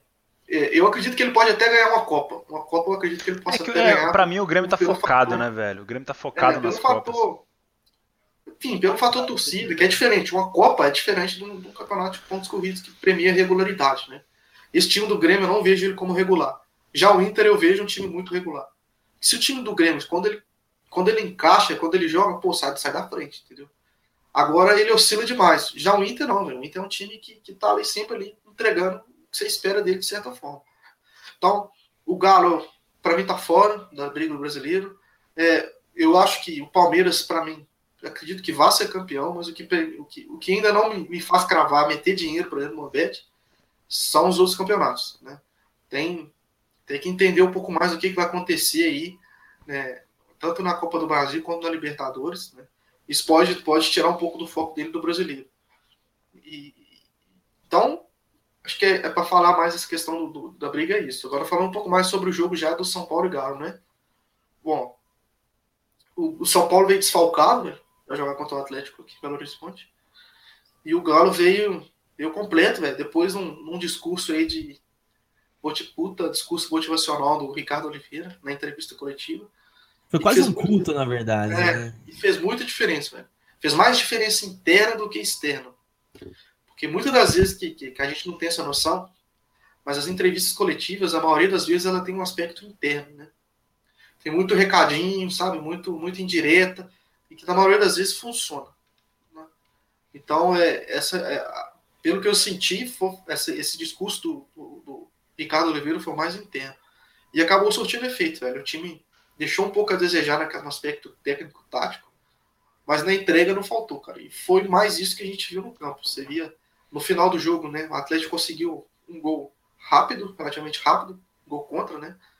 Depois de um, de um lateral, o Galdesani tocaram na, na direita, voltaram para o Galdesani, que deu um balão para a área. O Pastor cabeceou, o Sidão fez uma boa defesa, bateu na trave e o, e o lateral do, do São Paulo acabou tendo azar enfiando dentro do gol, né? É E depois-. É, e depois o São Paulo cresceu no jogo, velho. O São Paulo deu um pouco de trabalho para o Atlético, o Atlético com problemas ofensivos, para conseguir progredir no campo, conseguir chegar com, com perigo, coisa que o Gabigol a gente falou durante a live ontem. Em muitos momentos a gente ficou lei Atlético, né? Perderam um pouquinho de tique, mas tranquilo. Fiquei bastante, cara. Sangrei ali uns 40%, só corrigindo, foi o Regis que fez o gol contra. E teve um. Cara, aí que tá, até cortando o Felipe aí. O brasileiro, em questões de arbitragem, tem, não tem critério, cara. Porque ontem o Leonardo Silva, não, não porque eu tava, cara, não, não só porque eu estava lei ao galo, mas o Leonardo Silva teve um toque de mão dentro da área claríssimo. Foi muito parecido com o que aconteceu com o Gabriel do Corinthians e nada foi feito. Eu não consigo entender. Às vezes a bola bate na mão da mesma forma, depende muito do juiz. Não sei, cara. Não consegui até agora entender por que não tem critério de arbitragem no Campeonato Brasileiro. É complicado, velho. E, e outra, o São Paulo cai- é, ontem, como diz o Theo, caiu atirando. Porque teve muita pressão e perdeu Sabe- muito gol, cara. Sabe por que, que não tem padrão, velho? Os caras ganham muito pouco. Então, não tem federação. É desorganizado, por isso que os caras não têm Ah. padrão nenhum, velho. A gente critica muito, velho, mas a arbitragem do Brasil ela é, ela é maltratada É pra caralho, tá ligado? É, Ela é sim, maltratada demais. Os caras só reclamam. Treinamento dos caras, os caras têm que tirar às vezes do bolso, uma porrada de coisa. A gente critica muito, mas porra, é foda, velho. É foda. Acho que poderia, poderia já. Passou da hora de profissionalizar, eu acho que é bem Mas, cara, a gente tá cara. falando do Brasil, né, velho? Porra. É. Peraí, né? Pelo Brasil de é Brasil. Bom, é, eu não vou só, nem só falar. O, o, que o, o Felipe falou ontem em relação aos, aos, às duas formas de jogo, é, de Grêmio de Inter. O que, o que eu acho, Felipe, é que para nós, como traders e apostadores, o time do Grêmio é muito bom. Porque ou o time do Grêmio tá lá em cima, jogando fácil, e é fácil da back, o Grêmio tem seus padrões de back, ou o time não consegue é, e é fácil dar um lay. É bem fácil para mim e até como torcedor, velho, dar um back ou dar um lay no Grêmio. Por exemplo, da Copa do Brasil contra o Flamengo, eu peguei né, aquele lei. É, esse agora do, do, final de semana, agora contra o Botafogo, estava muito fácil. Dado, sabe? Então, como apostador, é muito fácil, acredito eu, trabalhar no Grêmio. Mas você, mas não é, não é mais fácil você como torcedor? Porque tem duas caras. O Grêmio faz, lógico, aquele jogo contra o Flamengo, ele recuou totalmente, então era tipo, faz lei em mim. Mas já teve situação do Grêmio jogar sempre com a bola e não conseguir arrematar o gol, que seria um padrão às vezes para lei e já, já tinha o Grêmio sempre com a bola, conseguindo arrematar o gol, que seria um padrão para back. Então fica Sim. muito parecido às vezes ali. Se você, como torcedor, às vezes consegue falar assim, hoje. É, pode ser, pode ser, porque eu tô muito acostumado é. a, a, ver e aí é mais fácil. O Grêmio, para quem tá de fora, fala, opa, o Grêmio tá com a bola ali amassando, toca, toca, toca, é. toca, mas você que fala, torcedor, ó, esquece. Os caras não estão conseguindo. Isso aí não dá em nada. Ah. É, pra mim é muito claro, velho, a, a forma como, como o Grêmio joga, o que é que vai se desenhar. Já o Inter não é tão claro assim. E a gente já vai falar isso também no jogo que a gente fez aí do, do Inter e Flamengo, finzinho do jogo, comparar também com, com, o, com o Galo e São Paulo. Mas segue lá, perdão aí pelo. Não, que isso. Eu ia falar que assim, o São Paulo caiu atirando, mas pra trade eu quero que ele caia e morra, porque puta que o pariu, velho. O que esses caras perderam de gol. Enfim, deixa quieto. Deixa quieto. Uh, vamos puxar então para falar do jogo, talvez o jogo da rodada, né? Paraná e Chapecoense. Brincadeira. Vamos falar do, do Inter e Flamengo. Deixa o Paraná e Chape. Não, vamos falar do Paraná e Chape antes, depois a gente termina com o Inter e Flamengo. Eu Olha, não eu vi o jogo do. Alguém, do alguém do chat fez Paraná e Chapecoense? Alguém tirou a quarta-feira para fazer esse jogo? Acho que não, né, velho? Se fez, tá de parabéns. Cara, é. se fez, bem provável que forrou, porque foi um gol de falta aos 87 minutos com o Diego Torres. Gol de bola parada da chapa é o quê? Chuveiro molhado, né, velho? Tá de sacanagem. Chuveiro molhado. Quando faz de bola parada é incrível. Cara, a Chape, sinceramente, já tá fazendo hora extra, cara, infelizmente. Na Série A. Não dá tesão nenhum de ver, a gente vai falando isso aqui, ó. Várias e várias vezes, meu Deus. Enfim, vamos lá. Inter e Flamengo. Eu tinha uma aposta pré-live no, no Inter, achei a odd muito alta na, na segunda, não, na terça-feira à noite eu dei uma olhada no mercado, a odd do Inter estava 2,10. Avisei o pessoal do Telegram que eu achava meio alta, botei lá uma grana e deixei correr uma boa parte dessa grana é, durante a quarta-feira inteira. Chegou lá, a odd começou a subir, antes do jogo, né? A galera do Brasil é foda. O que, que eu vejo do brasileiro quando faz essas entradas pré-live? Ele entra e fala assim, hum, deve descer uns 200 ticks. Aí desce 3 ticks e ele fala, porra, não desceu. Eu vou fechar. Aí começa todo mundo a fechar aí, junto, de repente... Você... Aí a odd começa a subir. Falei assim, velho, eu vou, eu vou manter, eu quero ver como é que vai começar o, o jogo. O Inter começou marcando pressão, o Inter começou bem. O Flamengo começou um pouco diferente do que eu estava esperando. Eu esperava o Flamengo um pouco mais equado, o Flamengo mais solto pela, pela esquerda ali com o Marcelo, com o Malos Moreno, né? Aquele que não faz gol há dois anos e, e um jogo agora.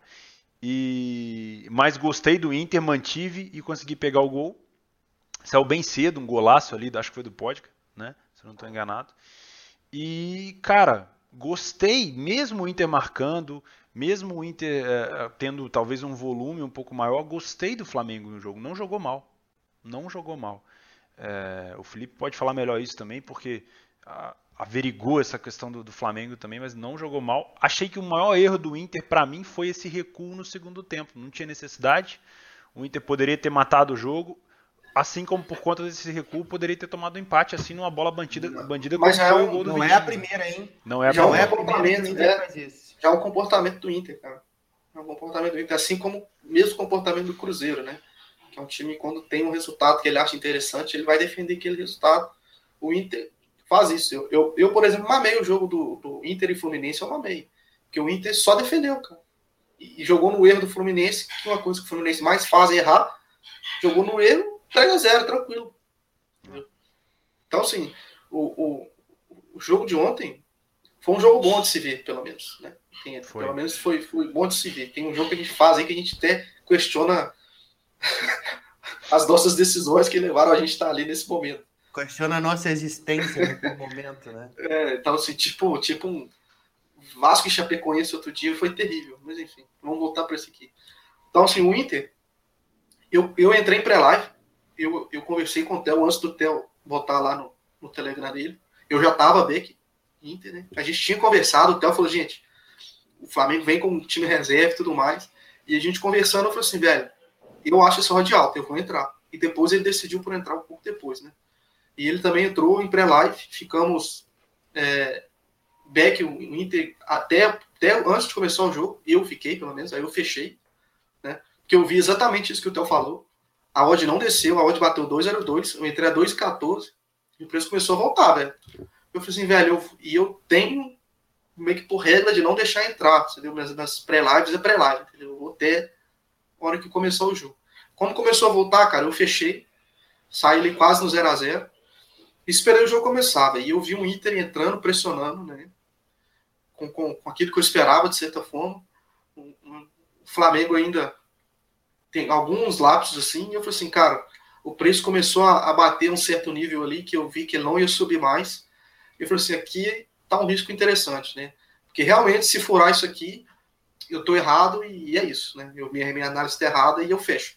E acabou que eu entrei com duas e fui trabalhando, né? Acabou que saiu o gol a favor e eu tava só com uma dentro. É, e depois, cara, é, o jogo foi, foi muito difícil de se fazer, né? Principalmente para quem não tava com lucro, quem tava com lucro até que tava mais fácil de trabalhar. E o, o Flamengo fez um gol, assim, cara, que, que não tem muito o que comentar, velho, né? O Flamengo, apesar de ter, ter tido contra-ataque, de, de, dar um pouco de perigo, ele não criava tanta chance assim. Né? O Inter tava, defendia muito bem, a, atacava e conseguia defender muito bem o seu território. Algum momento ali ele ficou um pouco perdido, que ele começou a fazer uma linha de quatro. Por exemplo, ele atacava e fazia uma linha defensiva e dava muito espaço no meio, né? E aí que o Flamengo começou a, explorar esse espaço no meio, começou a conseguir progredir Aí o Inter teve que, que adaptar, conseguiu adaptar antes de tomar o gol. Né? Acabou que depois o Vitinho acabou fazendo esse gol, porque o Inter voltou a fazer essa linha de quatro. Se você olhar no replay, vai ter uma linha lá defendendo no contra-ataque. O Vitinho tirou um pouco o pé da passada, uma coisa que o Fred faz muito. Né? Quando a linha defensiva vem correndo, ele vai, finge que está correndo, na hora que o zagueiro para, tira o olho dele, ele, ele tira o pé e abre uma distância, né? Que aí dá tempo dele receber e decidir o que ele vai fazer, se vai bater de primeira e tal. E o Vitinho fez isso, fez muito bem, né? Então a bola indefensável. E, e o problema foi que o Flamengo não teve nem chance de, de, de se tentar fazer algum efeito psicológico no Inter, né? Porque na, na, saída de bola já, já foi canto e já foi gol. É. Quem demorou um pouco para fechar, nem, nem, nem, conseguiu fechar. Eu queria deixar um, salientar uma coisa assim. Não vi padrão de back pro Inter ontem. Não vi. Vou ser bem sincero com vocês. Eu não vi o Inter chutando várias vezes no gol. Eu não vi o Inter pressionando o Flamengo assim ao ponto de jogar o Flamengo dentro da área. Foi um jogo franco. Por que, que eu mantive o meu back? Porque o Inter tinha mais volume no início do jogo. Pelo menos eu estou falando no início, né? E ele tinha aquela coisa da necessidade. Então o jogador entra com a, sabe, com a, com a roladura ali, falou, mano, vamos pra cima, vamos matar essa Como porra. diz o, o Lucha, isso, pica isso faz uma diferença, não, isso faz uma diferença do faz caralho. Né? Esses fala, primeiros minutos fazem uma diferença grande. Mas mesmo os 15 primeiros minutos ali é, é, interessante ficar de olho, que é o esperado, Mas... né? Eu não vi padrão de back. Se você pegar o jogo inteiro, eu não vi padrão de back no Inter. Como a gente discutiu ontem na live do Tavares, eu não vi o Inter massacrando o Flamengo o tempo todo, o Diego Alves defendendo muita bola. Não, era mais a primeira vontade, marcaram ótimo. Eu já tirei um pouquinho da minha responsabilidade. O, o Inter parecia que ia fazer o segundo, não, não fez. E o jogo ficou abertaço, ficou franco, cara. O Flamengo teve chance com o Marlos Moreno, mas aí, né, já sabe mais ou menos. Né? É, eu teve. Né? Fala aí. Marlos Moreno é difícil, né? tinha, tinha, comentado até no chat aqui com, com o Marcos Barcelos, que é colorado e tal, a gente estava trocando uma ideia ali. É, e dizer que depois que a gente terminou a live de ontem, que a gente fez o, os dois jogos durante a noite, né? O, o Inter e Flamengo e o Galo e São Paulo. É, eu e o Gabigol não pegamos o, o gol do Inter, o primeiro gol. A gente pegou sim na nossa bet pré, que a gente faz no, no projeto Brasileirão. A gente fez back ao Inter, a gente estava ali a favor, se não me engano, 2,06, era a odd, alguma coisa assim, quando a gente entrou. Para mim, a odd do Inter era ali para mais ou menos 1,80. Era para mim 1,90, 1,80, entre alguma coisa assim, acho que estaria mais justo. É, e fizemos essa entrada lá. Durante o live, eu e o Gabigol não pegamos, que a gente estava esperando, acho que uma confirmação maior ah. para Beck. E aí, Marcos, realmente não tinha, eu acho que assim, um padrão de jogo para Beck. Sim. A leitura do Felipe, perfeita, eu acho que está encaixado aí. É, entretanto, o que eu questionei depois no final da live era, e a gente até conversou sobre isso, será que se não tivéssemos vindo para esse jogo com um viés de padrão de back para Inter e se não tivéssemos feito a entrada pré-live a favor do Inter, porque acreditamos que a odd estava alta, daríamos esse back em live? Não. Se for pela questão do Felipe do mercado e pelo Theo por acreditar também que a odd ali do mercado, bom, aqui está confortável para mim, aqui eu consigo ficar, é, e, e, eu pago esse preço aqui para ver se eu estou certo, ótimo mas não era um padrão assim, escancarado de back. Então, Marcos, não. não pegou, cara, não era realmente, você não errou na leitura, velho. Para mim não era padrão de back ainda, para mim eu precisava Sim. ver mais um pouco de jogo e ver mais volume de jogo com recuperação de segunda bola fácil do Inter e sem deixar saídas de contra-ataque do é. Flamengo para eu ter um padrão de back Inter. Para mim não era padrão de back. Inter. É. É, mas realmente o mercado estava alto. É. o Flamengo não estava neutralizado. E, e, nós não combinamos não. isso, não, não, viu? Eu e o Gabigol Quer ver? a nossa Vamos fazer... lá, falando que estava alto, e eles fizeram deles falando não tá alto. Vamos fazer um exercício. Se fosse um campeonato argentino, você abre a tabela e vê time 1, que é o Inter, em segundo, time 2, que é o Flamengo, em terceiro. E aí você assiste o jogo sem saber dos desfalques, sem saber de nada. Você faria back ao Inter? Dificilmente. Né? Dificilmente. Porque estava um jogo franco. O Flamengo chegava também. Na verdade, Cara, se a gente for pensar em arremate, não teve assim. Ó, o Flamengo chutou quatro vezes ao gol. O Inter chutou cinco. O Flamengo chutou 11 vezes em direção ao gol, o Inter chutou 7. Não foi assim, nossa, massacre do Inter. Não, meu. Foi o quê? Hum. Eu vim com viés das substituições do Flamengo, com, a, com, as ausências. Por quê? Porque eu sou flamenguista e sei que faz muita falta um Paquetá, um Cuejá no meio de campo, um Diego, às vezes até. Hever na defesa. Um Hever na defesa. Então eu vim com esse viés. O segundo, eu olhei a odd do Inter e falei, cara, pra mim tá alta, pelo que o Inter tem apresentado em casa. Sabe? Mas o que, que me surpreendeu nesse jogo? O Flamengo. Eu não esperava um Flamengo não neutralizado, esperava um Flamengo sem oportunidade. Eu mantive Flamengo o back no início e a gente podia estar aqui discutindo outra coisa, a gente podia estar aqui discutindo um jogo 0 a 0 né? Podia. Gente tá aqui discutindo um jogo 0x0, que não bateu o Inter, pô, poderia ter batido, papapá, futebol brasileiro é foda. E aquilo, só pra. Aquilo é. que o pessoal fala que aqui não tem sorte. Velho, o Inter ter feito o gol no começo do jogo foi sorte para mim e pro tempo. É. A gente faz o quê?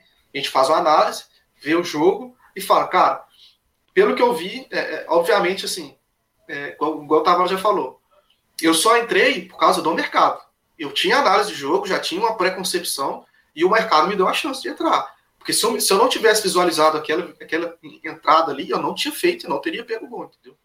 É, só que eu poderia muito bem ter entrado a 2,18, igual eu entrei, com a proteção, enfim, que a gente que a gente já tem de tempo de análise de mercado e tudo mais. Não é proteção, proteção no 0x0, hein, pelo amor de Deus. É, é proteção de mercado, né? Proteção de mercado. Ou, foi, ou seja, se, eu, se o preço passar daqui, eu tô errado mesmo, enfim, eu vou fechar e tudo mais.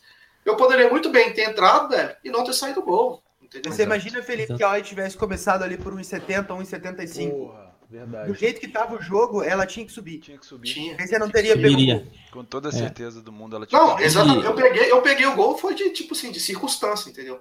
Uhum. É o trabalho que, que, que eu já tenho há muito tempo que, é, que, que, que eu e o Theo a gente tem hoje agora a gente tá envolve tá na verdade a gente pegou esse mais. gol por fatores não pelo jogo. Exatamente né? é exatamente. O gol não é o objetivo principal mas se você, você, se põe a jeito de pegar o gol entendeu? Ah. sim sim sim. Foi por fatores Exato. a gente mas até pra, até aí, eu acho que a gente fazendo esse, exercício de reflexão aí, se a hora tivesse começado ali por 70 tinha que subir. Dificilmente ia ter com certeza. pois é e, e, eu falo porque foi o que aconteceu minha, com o Bahia. minha e o Sport. É, a odd começou exatamente a 1,70 e o Sport jogando. Foi um jogo franco. Tava a Bahia atacando e o Sport Acho atacando. bem provável, não fiz o Palmeiras, deve ter acontecido com a odds do Palmeiras. Eu não sabia que a odds do Palmeiras estava abaixo, pelo que o Atlético Paranaense apresentar. Fez o gol 71, deve ter estourado ali, Exatamente. a 11,50. E só falando da minha visão, também não peguei o gol. Minha visão do jogo foi a seguinte: o início do jogo, vou falar só para não me alongar tanto.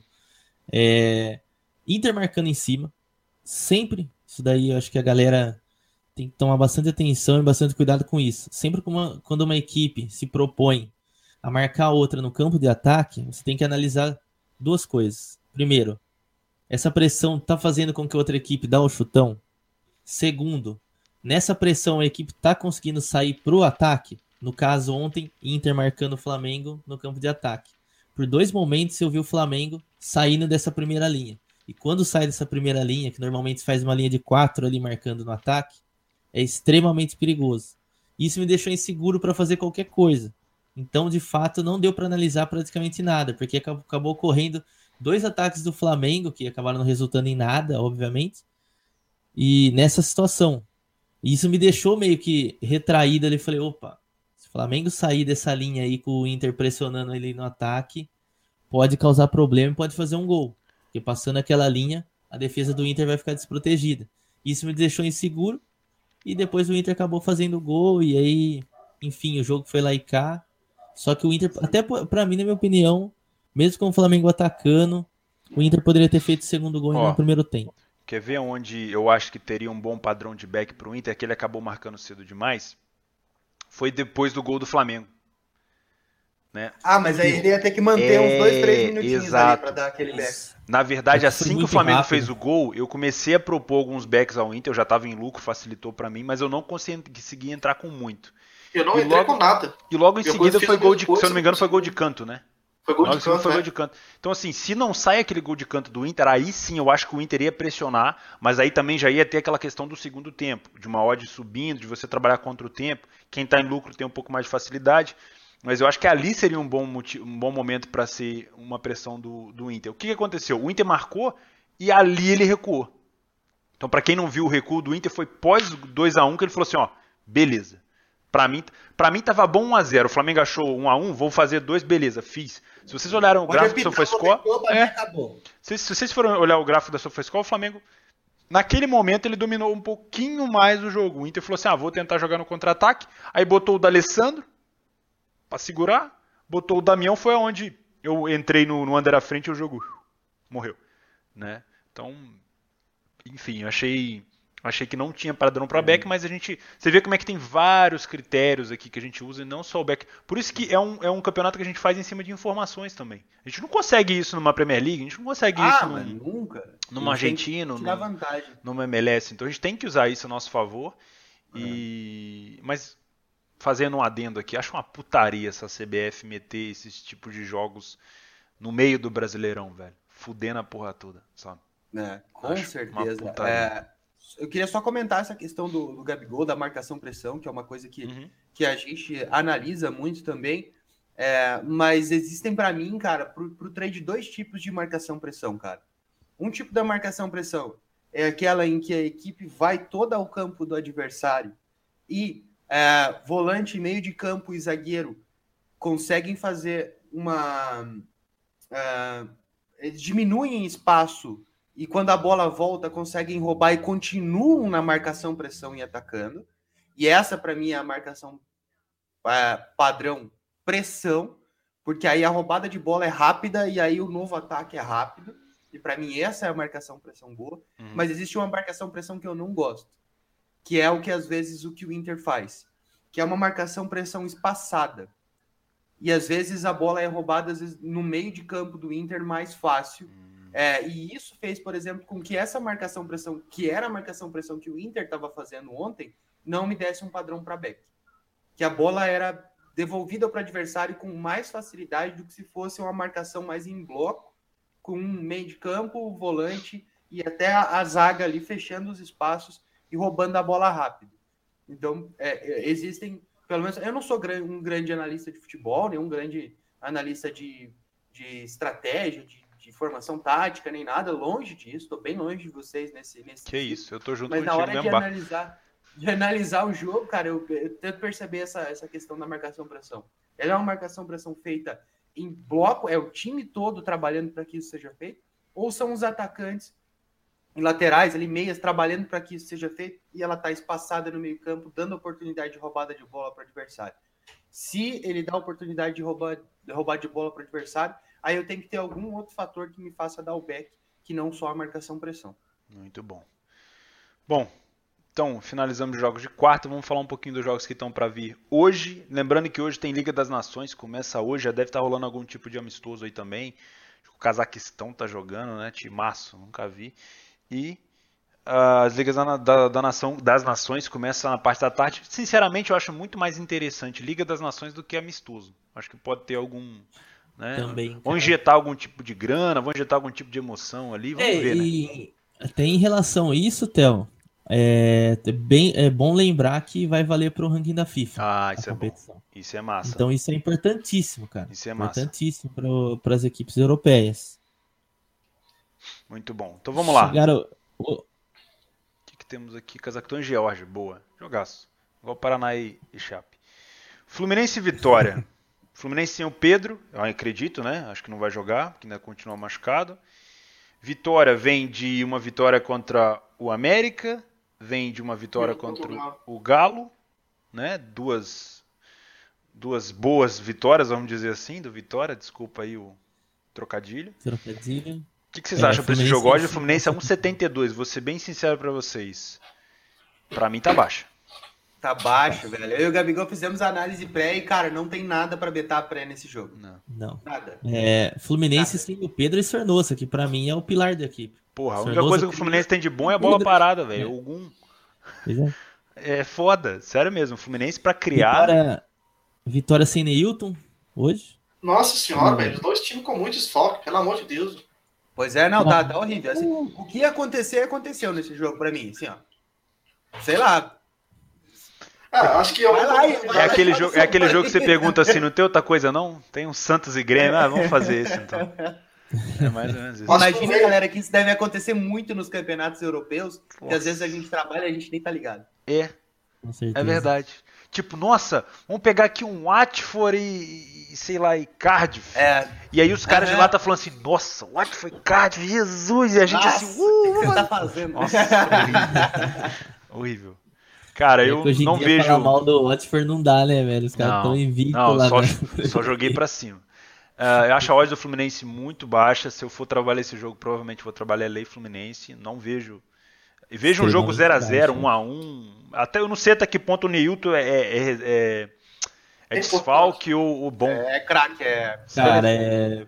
Pra, pra vitória, se tratando de vitória, ele é importantíssimo. Ele é o Belé do Salvador. Hum louco. Cara, enfim, eu acho que. Vamos. A galera que tá é, querendo fazer esse jogo. Mim, ele é o cara que tá assim, no Campeonato Brasileiro que mais jogou. Se, uma arma fosse. Agora, esse, esse, bordão já foi copiado por muita gente, né, Tavares? Você ficou sabendo, mas se uma arma fosse apontada pra sua bunda, o que, que você ia betar, velho? Empate, velho. Empate. Eu acho que deve ser um jogo under, velho. Acho é. que deve ser um jogo under 2,5. Acho que deve ser um jogo que, cara, quem, quem fizer o gol vai falar assim, graças a Deus, consegui Uf, fazer. Vamos fechar essa porra.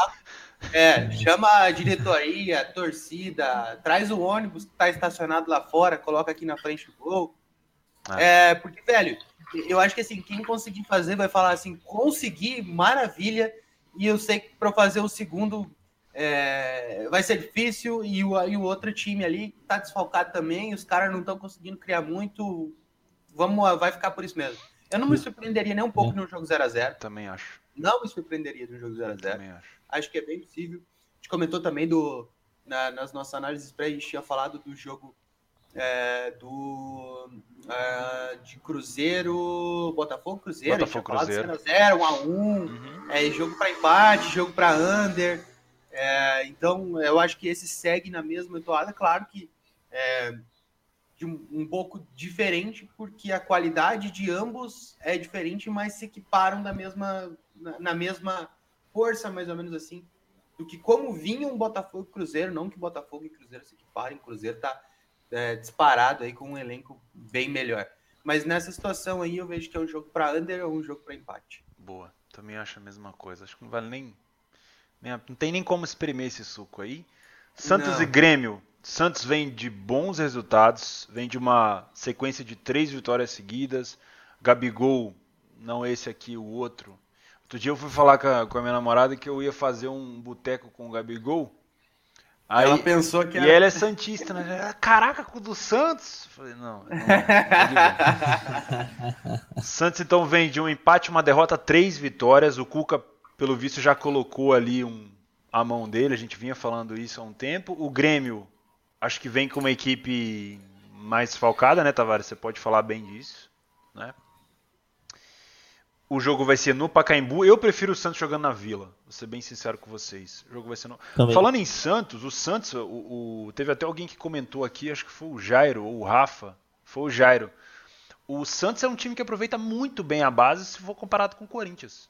Né? O Santos está sempre revelando alguém na base. Cara, é. Se comparado com o Flamengo, por exemplo, o Nossa, Flamengo não. Flamengo Nossa. fala, é, craque faz em casa. Uma bosta. Revela um É. a cada 5, 6 anos aí. É. O resto é tudo negueba, né? Se foda. Que isso, Pra que, mim- que ódio no coração, velho. É. Pra mim, a melhor base do mundo que mais cria jogador aí é o Santos, velho. Vou, vou criticar de novo, né? Las canteiras do, do, do Barcelona, mas pra mim o Santos criou muito mais jogador, se for analisar em quantidade. Ah, tudo bem, vou falar o Messi. Tudo bem, mas o Messi é argentino, pô. É. Tem o Puyol, tem o Gabigol Iniesta, conseguiu o Xavi, puxar. O Messi no assunto Santos e Grêmio.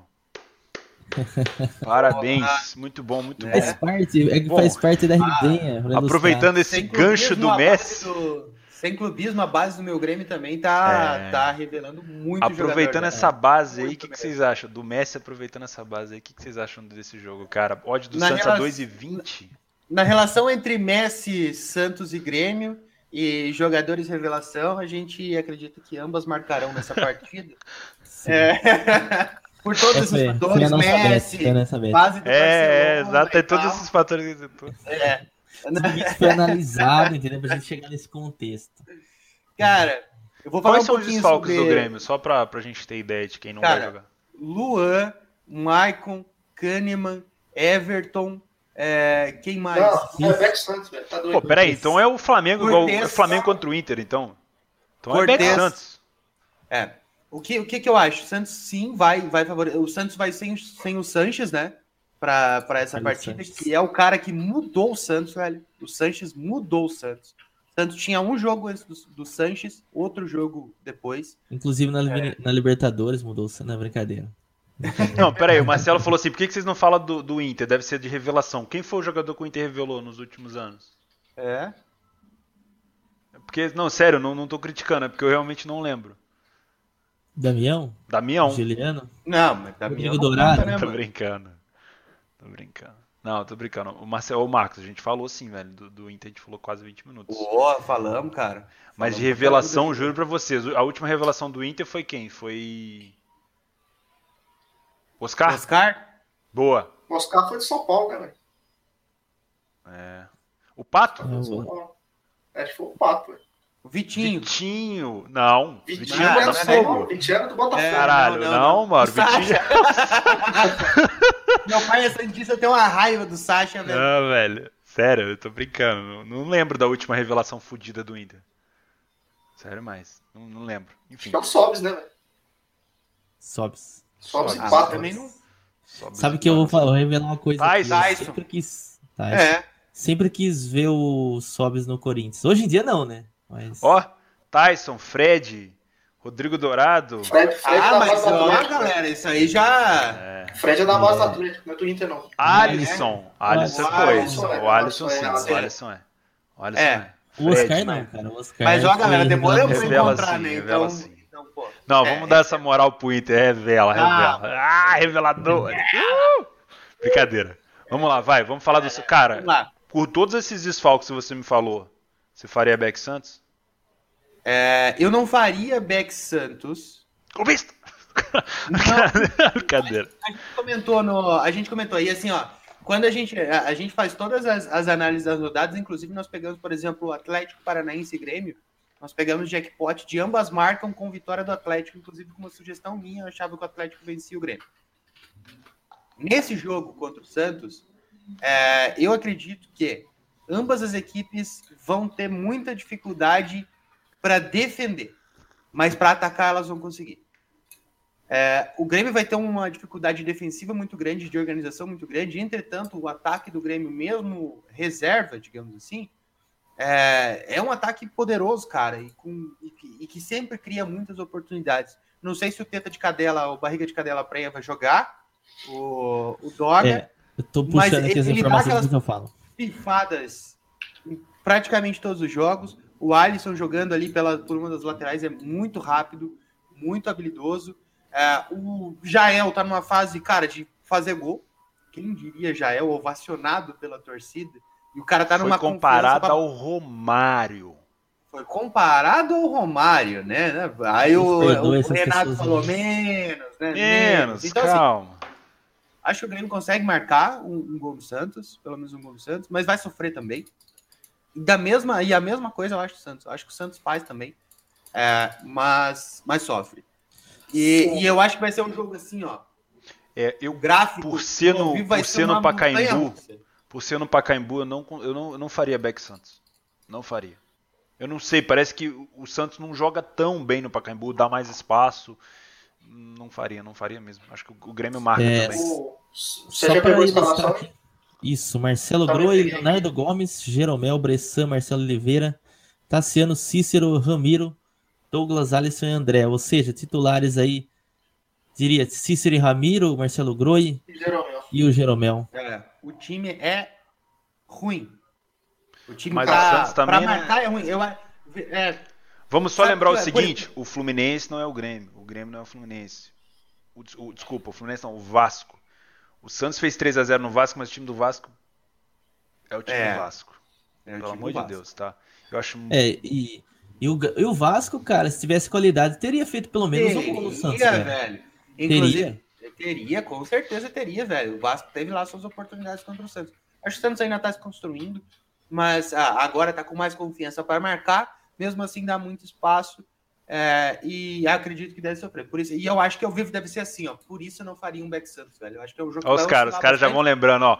O Pacaembu, no Pacaembu, os últimos 34 jogos do Santos, ele só perdeu dois. Porra, mas o último jogo Sim. do Pacaembu foi contra o Independente. Nem terminou o jogo. E o qual foi o último? Não lembro. O, aí o cara aqui, ó, vocês falaram mal do Vasco, mas o Vasco ganhou do Grêmio. Ó, fodeu, hein? O Vasco tomou um cacete do Grêmio e ganhou do Grêmio. Isso é verdade. Mas tomou um pau do mas Grêmio. Tomou um pau. Foi, não, foi... Não. Cara, vocês pegarem o gráfico aí, busquem aí. Gente, sem clubismo, pelo amor de Deus. Não... Sem, sem clubismo, clubismo, mesmo, quando tem que dar, dar back Não, não, é sério, sem clubismo. Não vai falar, ah, não, mas vocês estão falando mal do, do, do Vasco, mas ele assim, ganhou. Meu. Eu, eu também acho que o, que, o, que o Santos vence hoje, Gustavo. Só que o mercado já tá é, dando um pouco de favoritismo. Não. Eu acho que o favoritismo não é o suficiente para dar um back pré no Santos. É isso, é essa é a minha opinião. Eu também acho que não tá tão assim para massacre. Eu acho que é. Ah, o que eu espero, o que eu espero é que o Santos ganhe, de verdade. Mas eu preciso ver o jogo, entendeu? Não. É isso. Exatamente. É, informaçãozinha aqui de última hora, Jair Ventura, novo técnico do Corinthians. Saiu? É, sério? Já. Caminhado o acerto, quase tudo certo, que o Jair Ventura vai assumir o Corinthians. O Bruno, foi só pela treta. O Vasco é horrível. Muito bom. Muito bom. Ô, Marcos, o Marcos falou: me perdoe, Tavares, mas como vocês enxergam o Doga, que, que o Doga passou? Ele tá mais lento que o D'Alessandro. Tá lá pelo nome, depois que voltou, não lembro de dar uma pifada dele. É, posso estar enganado, é, mas, acho, mas acho que não estou. É, ele deu sim uma fada, não vou, não vou lembrar exatamente em, em, em, qual jogo, mas ele fez alguns jogos bons, inclusive atuou bem pela Libertadores quando voltou. Mas óbvio, velho. É, ele não. é um jogador pro Grêmio tipo da Alessandro agora, pro Inter. Ele é um jogador que, quando aconteceu uma situação como aconteceu Inter e Flamengo, que precisa cadenciar o jogo e precisa Verdade. falar: opa, peraí, aí precisa de um cara experiente que vem aqui, rode a bola e consiga dar uma calma tranquilizada para a equipe. É o Douglas. Verdade. Agora, o jogador para iniciar o jogo, dificilmente, né, cara? Dificilmente. Eu concordo que eu acho que eles estão assim, é, na mesma relação agora como jogadores, o, o D'Alessandro para o Inter e o, e o Douglas para o Grêmio. Mas ele ainda é um cara de qualidade. Mas e ó, vou falar uma coisa. Em alguma situação o D'Alessandro tiver que começar jogando, eu boto fé que ele dentro do jogo ele consegue ali deixar alguém na cara. Exato. Né? Ó, uma coisa eu, eu digo, uma coisa que eu, Tavares, a gente estava comentando há um bom tempo aí na, nas últimas lives que a gente vem fazendo do Brasileirão, é que o Luan não vem desempenhando bem o, o papel de armador. Dependendo do que o Douglas fazer hoje é, com equipe mista, cara, eu não duvido que o Douglas ganhe uma, uma chance como titular, velho. Talvez seja o Luan um pouco adiantado, ou o Luan saindo da equipe. O Cícero, e aí o, o Maicon volta um pouquinho mais, coloca o Douglas fazendo uma armação mais próxima do Luan, e aí fazendo um jogo onde o Doga não corra, porque a, a teta de cadela prenha dele é, é pesada, velho, e aí ele cansa durante a partida. Mas dependendo da forma como ele, como ele for encaixado ali, não acho possível, não, cara. Tem vários times que jogam aí velhotões que os caras mandam bem dentro de campo e que é um jogo favorável ao estilo de jogo dele. Eu, é, acho, que eu, acho, eu acho que aqui no Brasil tem uma certa uma certa resistência. O cara passou de 30, o cara não pode jogar mais. Depende, depende de como ele tá desempenhando. Por exemplo, o Danilo no Corinthians não dá mais. Tá lá por méritos. Só que, por exemplo, o Douglas, até o próprio D'Alessandro, para um jogo mais difícil, mais complicado, que precise de manutenção de posse de bola ali, um cara que rode a bola, bata uma falta, decida o jogo numa falta, cara, é totalmente passível do cara jogar e jogar bem. Não vejo problema nenhum nisso. Beleza, vamos falar do último jogo de, de hoje, às 8, né? América Mineiro e Vasco da Gama. Uh, o Éder falando que o Vasco bate o América hoje no odd 3,70. Não sei não, velho. Não sei não. O América em casa joga muito bem. Uh, e o Vasco não vem num bom momento. Na verdade, o Vasco está ali namorando a zona de rebaixamento. Né? Então, assim, Acha a odd do América baixa? Acho. 2,20 para o América poderia estar um pouquinho mais alta. Porém, é... o que, vocês acham disso daí? Cara, o América é um time que, que eu gosto muito, mas ainda tem um pouco de dificuldade. eu acho que uma odd, uma odd de 2,14, velho, é, é baixo. Velho. Tá baixo. Eu acho que tá então, baixo. Assim, é, eu acredito que, que a chance do América ganhar esse jogo realmente seja maior do que a do Vasco. Mas a 2 e 14, pô, tá, acho que acho que só hoje poderia estar ali tranquilamente ali no 2,60. Acho que aí teria mais. Cara, mais eu acho que se tivesse um jogo para dar empate nessa rodada, eu ve, rodada eu vejo esse daí. Mas não um empate 0 a 0 eu vejo tipo um 2 a 2 1 a 1 sabe? Jogo loucão. É, Cara, a gente o, comentou que era um jogo possivelmente over, né, Gabriel? Ah, jogo louco. Segue aí. O Vasco, velho, ele tem que ter muita dificuldade, velho. O Vasco tá, tipo, em outra, em outra dimensão, entendeu, velho? Porque o Vasco, velho, não tem como, velho. Como, como que esse time tá na Série A, entendeu? É tipo Fluminense, velho. Fluminense, velho. O Fluminense teve que cortar, velho. O Fluminense teve que cortar, velho. Quantidade de carne que Sabe o que, que é isso, ô, Tavares? É resquício do, do Vasco ter empatado com o Galo dentro do, do Horto. Entendi. Ele fica Entendi o, o maior problema que eu vejo no, no Vasco hoje em relação a qualquer análise que você faça em relação a ele é que ele faz grandes jogos. É, vídeo Atlético Mineiro, por exemplo, que jogou muito, poderia ter vencido o Atlético Mineiro no Horto. Poderia. E aí faz um jogo horroroso contra no Maracanã Santos, contra o Santos. Então você nunca sabe o que esperar. Por exemplo, hoje o Galo pode entrar, o Vasco pode entrar lá e vencer o América, velho. Por que não? É um adversário, adversário acessível. Se o Vasco jogar um futebol igual, por exemplo, jogou contra o Atlético Mineiro, bem provável que ele vença. Agora, se jogar como ele fez contra o Santos, aí é uma vitória fácil do América. Então, para mim, a dificuldade jogar... em fazer qualquer coisa em relação a Vasco hoje é essa. Você nunca sabe. Essa... Porque o Vasco ele não tem um momento. Às vezes, por exemplo, até um tempo atrás, fala, pô, acertou o time do Vasco, cara. Tá jogando bem. O Maxi Lopes chegou, deu assistência fez gol, falou, não, agora vai. Aí chega, toma três De repente parece o time do bairro jogando, né? É, então. Cara, eu acho que se o Vasco jogar o que ele jogou do Atlético, ele vai perder do América. Eu acho que o Vasco jogou muito mal contra o Atlético. Ele conseguiu saídas, mas muito das saídas que ele conseguiu, velho, foi mais mérito, mais conquista do Atlético, digamos assim, do que do Vasco. Porque o Atlético começou a pressionar tanto, começou a subir tanto as linhas, enfim, começou a dar tanto espaço que até um time ruim consegue chegar. Cara, eu consigo ver o Ceará hoje trocando de lugar com o Vasco fácil. Ceará não, fácil. O Ceará tá jogando muito melhor, não precisava estar tá na zona de rebaixamento. E tem mais. Se o Vasco não ganhar do América nessa rodada, na rodada que vem já pode terminar na zona de rebaixamento. Então, assim. Assim, eu não tô, eu não tô dizendo que o, tá que o Vasco, por exemplo, é um pior time do campeonato. Não é, é. longe disso. Longe disso. Mas assim, o Vasco, velho, eu acho Cara, que o, América o Vasco é, o, o Vasco, o Vasco é o segundo pior visitante do campeonato, velho. Ele é o segundo pior visitante do campeonato. Ele não ganhou. Vou dar um dado para você. Ele não ganhou nenhuma partida fora de casa. Mas o, o, o time do Vasco é um time fácil para fazer trade. É. é tipo Sim, ele, ele joga Ele- tipo. Eu perco, eu tô perdendo muito dinheiro no jogo do Vasco, particularmente, mas eu sei que sou eu que. Ah, então é isso. Pronto, agora É vocês estão explicados. Ah, o não, Vasco ah, e Chapecoense, ele mamou o gol do, do Vasco Então é ficou isso. putinho. É isso, gente. Não, Tá então tá explicado. explicado. Não, pessoal. mas é sério, ó, explicado. o Vasco só é pior do que o Paraná jogando fora de casa. O Vasco tem quatro empates e cinco derrotas, cara. Ele consegue ser pior que a Chape.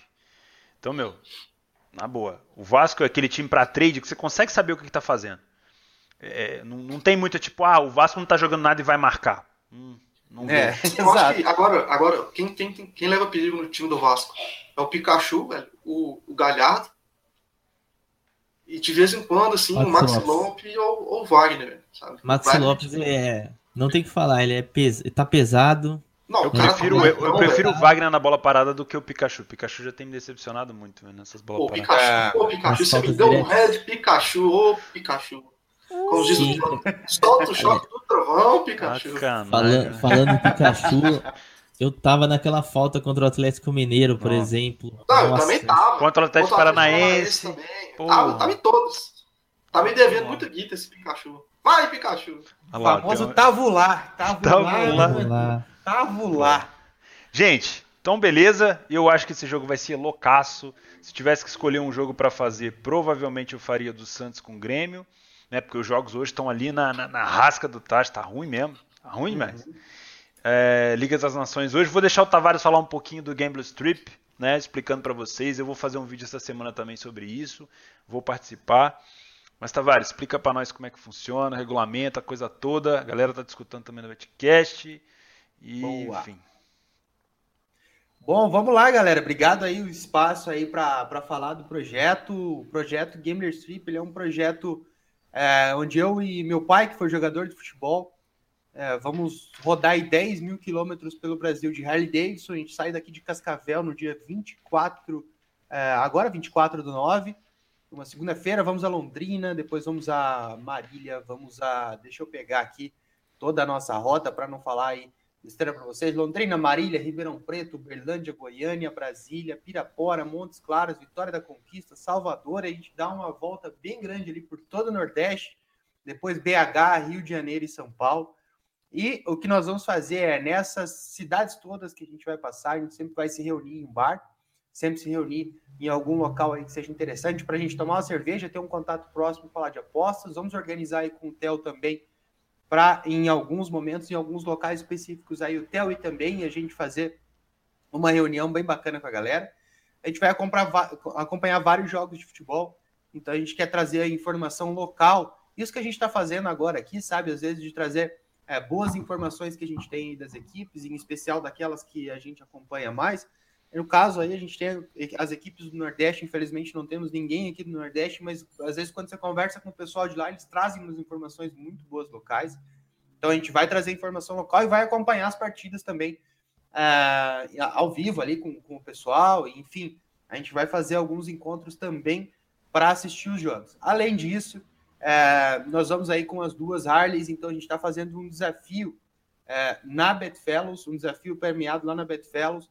Basta que você se registre na Betfellows, faz aquele, aquele cadastro básico, é, abra uma conta e faça um depósito mínimo de 25 reais na 188bet, que é a parceira dessa viagem, e aí você vai ganhar ali mil moedas na Betfellows, e, e, e para as partidas entre o dia 6 de outubro e 2 de dezembro, você vai poder dar os seus palpites. Quem tiver a maior banca ao final do dia 2 de dezembro, ganha uma das Harley Davidson. Então, pô, é, um, é um puta prêmio, né? um depósito Porra. mínimo de 25 para ganhar um prêmio de 25 mil, né? Então dá para multiplicar bem aí caso, caso, consiga, caso saia vencedor. E se o desafio chegar a 2 mil inscritos, é, o que é bem possível aí com a ajuda da comunidade, o primeiro colocado ganha Harley preta, o segundo colocado ganha Harley prata. Se não chegar a 2 mil, o primeiro colocado ganha Harley prata. Vocês podem ver ali é, nos, nos vídeos no Instagram, enfim, que o Theo colocou aí também, é, quais são as motos. Além disso, também tem premiação por indicação. Então, depois de se registrar no desafio, você pode é, convidar os seus amigos, enviar link via WhatsApp, Facebook, enviar link direto também. E o primeiro colocado, quem chamar mais amigos que se registraram no desafio, ganha dois mil reais. Segundo colocado ganha mil. Terceiro colocado ganha 500. Quarto e quinto ganham 250. Beleza? Então são prêmios bem legais aí. As Harley são puta do prêmio. Ei, meu vizinho aqui dando grau. As Harley são puta de um prêmio, um prêmio bem bacana. Então acho que vocês vão curtir bastante. Pode trocar a Harley por um Celtinha. A Harley vale bem mais que um Celtinha, Gustavão. Você pode trocar você pode trocar ela num Celtinha com certeza, velho. Até dois. É, até dois. até, até dois Celtinha. Né? Boa. Então é isso, galera. Estão aí os links para vocês do desafio, do Instagram. É, e obrigado aí o espaço para poder falar aí do, do projeto. Vai ser legal pra caramba, porque com certeza a gente vai passar na cidade aí que muitos de vocês moram. Porra. E a gente vai poder. Vou querer ver foto- Ideia, e o Theo tem que, tem que ir Vou querer ver pra- foto pra sua nas cidades que eu não consegui ir. Vou querer ver foto sua com a galera tomando uma breja. Vou. Já combinei com o Tavares ele aparecer aqui no Betcast toda manhã, ou amanhã que a gente for fazer, pra dar informação. Às vezes vai jogar um. Ele vai num jogo do Bahia e fala, ó, Bahia, a galera aqui tá falando isso e aquilo, tá desfalcado, Exato. tá com uma opinião boa, então acho que pode trazer coisas boas pra gente também. E, meu, eu vou participar. E, porra, 25 reais só, gente. Custa nada. Porra, é foda pra caralho. Imagina, pegar uma Harley. Porra, vocês têm noção do que é uma Harley? Mas é, é foda pra caralho, mano. Ah, não é uma bis, caralho. É uma Harley. Não é uma Beleza? vez. Show de bola. É isso. Participem lá então, galera, que vai ser bacana pra caramba. E vocês também ajudando aí, chamando os amigos e participando. É, É, o com Tavares vai certeza ajudar. ó, mais vezes. O Gush falou, vai avisando a cidade, Tavares. O Tavares vai ficar meio blogueirinho, né? Vai fazer vlog. Ah, Ó, com tô aqui na certeza. cidadezinha tal. E, enfim. É, eu, eu, eu fiz curso com o Theo de, porra, de, de blogueiro. Esse tempo que o Theo ficou off, aí ele tava me dando um curso Ah, como claro. bloguear. É, uma parte do módulo eu cortei, que eram as poses pra foto, que o Theo faz Aham. muito bem. Aquela que o Netuno fez na mim. viagem, né? Pra mim não fica muito legal. Então eu falei, Theo, não, essa parte eu não Sei. quero. Falei, essa parte eu tô de boa. Mas o restante ele me ensinou bem ali. Eu vou blogueirar bastante ali no, no Instagram do Gambler Street. O Theo colocou o link aí. Então segue lá, arroba Gambler Street. Boa. É, e dando certo, com certeza a gente vai fazer muito mais vezes o Gamer Stream. Então, por exemplo, galera topou, porra, foi legal, foi bacana, beleza. Ano que vem a gente faz, sei lá, de repente aí pega é, um, pega um Mustangão aí, dependendo da, da situação, e orra, pode Ô, ser. louco. É, Aí a gente sim. soma os valores das Harleys aí e fala, beleza, vamos de carro e o próximo prêmio é um carrão, Um Camaro? um Muscle, um, car, um Camaro, Camaro. cuidado, não, hein? Camaro não, Camaro, cara, Camaro é Camaro fácil de ser arranhado. Antigo. É, É. Não, é fácil de ser arranhado, é muito visado. É, só se for dos antigos, aí eu curto pra caramba. Então, é, vão lá, galera, curtam lá, vão lá na, na página do Instagram, no desafio da Bert Fellows. Tá legal pra caramba, os prêmios são muito bons, então vale a pena. Valeu? Então, pessoal, essa é mais uma edição do Betcast, edição número 5. Se você não segue a gente no Telegram do Betcast, o link vai estar aqui embaixo. O episódio já vai para lá daqui a pouco. Ah, a gente já está gravando diretamente no YouTube, então já fica gravado no meu canal. Ah, que mais? Acho que é isso. Se você não segue no Spotify, no Deezer ainda não entrou, pelo visto, mas no iTunes, no Apple Music e tudo lá. Felipe, valeu pela participação, velho. Devo dar uma olhada nesses jogos da Nations League. Primeiro eu vou entender mais ou menos qual que é a pegada dos, das seleções, né? Porque não adianta a gente ver, por exemplo, ah, França e Alemanha, pô, França é campeã do mundo, tá? a gente tem que ver um pouco ainda a pegada dos times, né? O que, que eles querem. Então eu vou, se, se não pintar nada, eu vou sentar na mão mesmo e fazer nada. Bom, é, pretendo ver essa Nations League, é, até pelo fato de ser uma competição. Normalmente, essa época da data FIFA é uma merda, mas essa daí é uma novidade que pode ser boa, pode ser novidade para os próximos anos, para a gente poder trabalhar, já que amistoso é sempre um- uma incógnita, é, times muito mexidos. Eu vi aqui algumas escalações, por exemplo, da própria Itália, que está tentando renascer aí para o futebol, digamos assim, depois de ficar de fora da última Copa do Mundo. Então, bem provável a Itália leve a sério essa competição. A própria França acabou de ser campeã mundial, manteve praticamente a mesma base. É, a Alemanha também, agora com o Leroy Sané, diferentemente da Copa que ele ficou de fora. Agora, Sim. agora, É, então. Talvez fez falta. Pega a Coreia, Então- não, né? Se pegar, já sai fora. Então, hoje, bem provável que eu veja Ale- Alemanha e França. dando uma boa olhadinha nos outros jogos, por exemplo, República Tcheca e Ucrânia, que é no mesmo horário. Também tem amistoso entre Portugal e Holanda, mas esse é Portugal e Holanda farão amistosos, mas vou deixar de Portugal e Croácia, né? lado. Isso, Portugal e Croácia, Holanda e Peru. É... Esse o Gabriel não pode deixar de fazer, né, cara? é, sabia que ia rolar uma piadinha. Imagina ele cantando, ó o peru. Imagina, em vez do Aston Villa, ele fala: olha o peru, olha o peru chegando, olha o peru, peru. Ó o peru vindo. Ah, E tu, Tavarão, vai fazer alguma coisa? Cara, dos jogos de hoje à tarde, muito provável que não. É, quando rola jogo do game na TV, muitas vezes, quando eu tenho essas oportunidades claras, aí eu faço alguma coisa, estou sempre com o PC do lado aqui.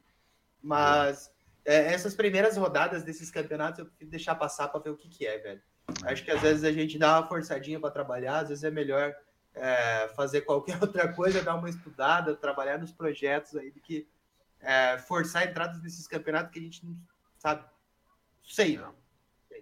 Aí deixa ali a TV rolando, vou assistindo o jogo, falo, pô, realmente estão querendo alguma coisa com esse campeonato ou não, é, ou tá muito por cima ou não, e aí vou acompanhando e de repente faço alguma coisa, mas não vou focar nesses jogos não, de repente nos jogos da noite, em especial o Santos e Grêmio. Maravilha, pessoal. Então valeu por acompanhar, valeu a companhia de todos, pessoal do YouTube, pessoal da Twitch. Vou encerrar aqui o áudio. Se vocês quiserem ficar mais um cadinho para bater um papo com a gente, alguma coisa assim, a gente fica. Pessoal do Betcast, um abraço até o próximo episódio.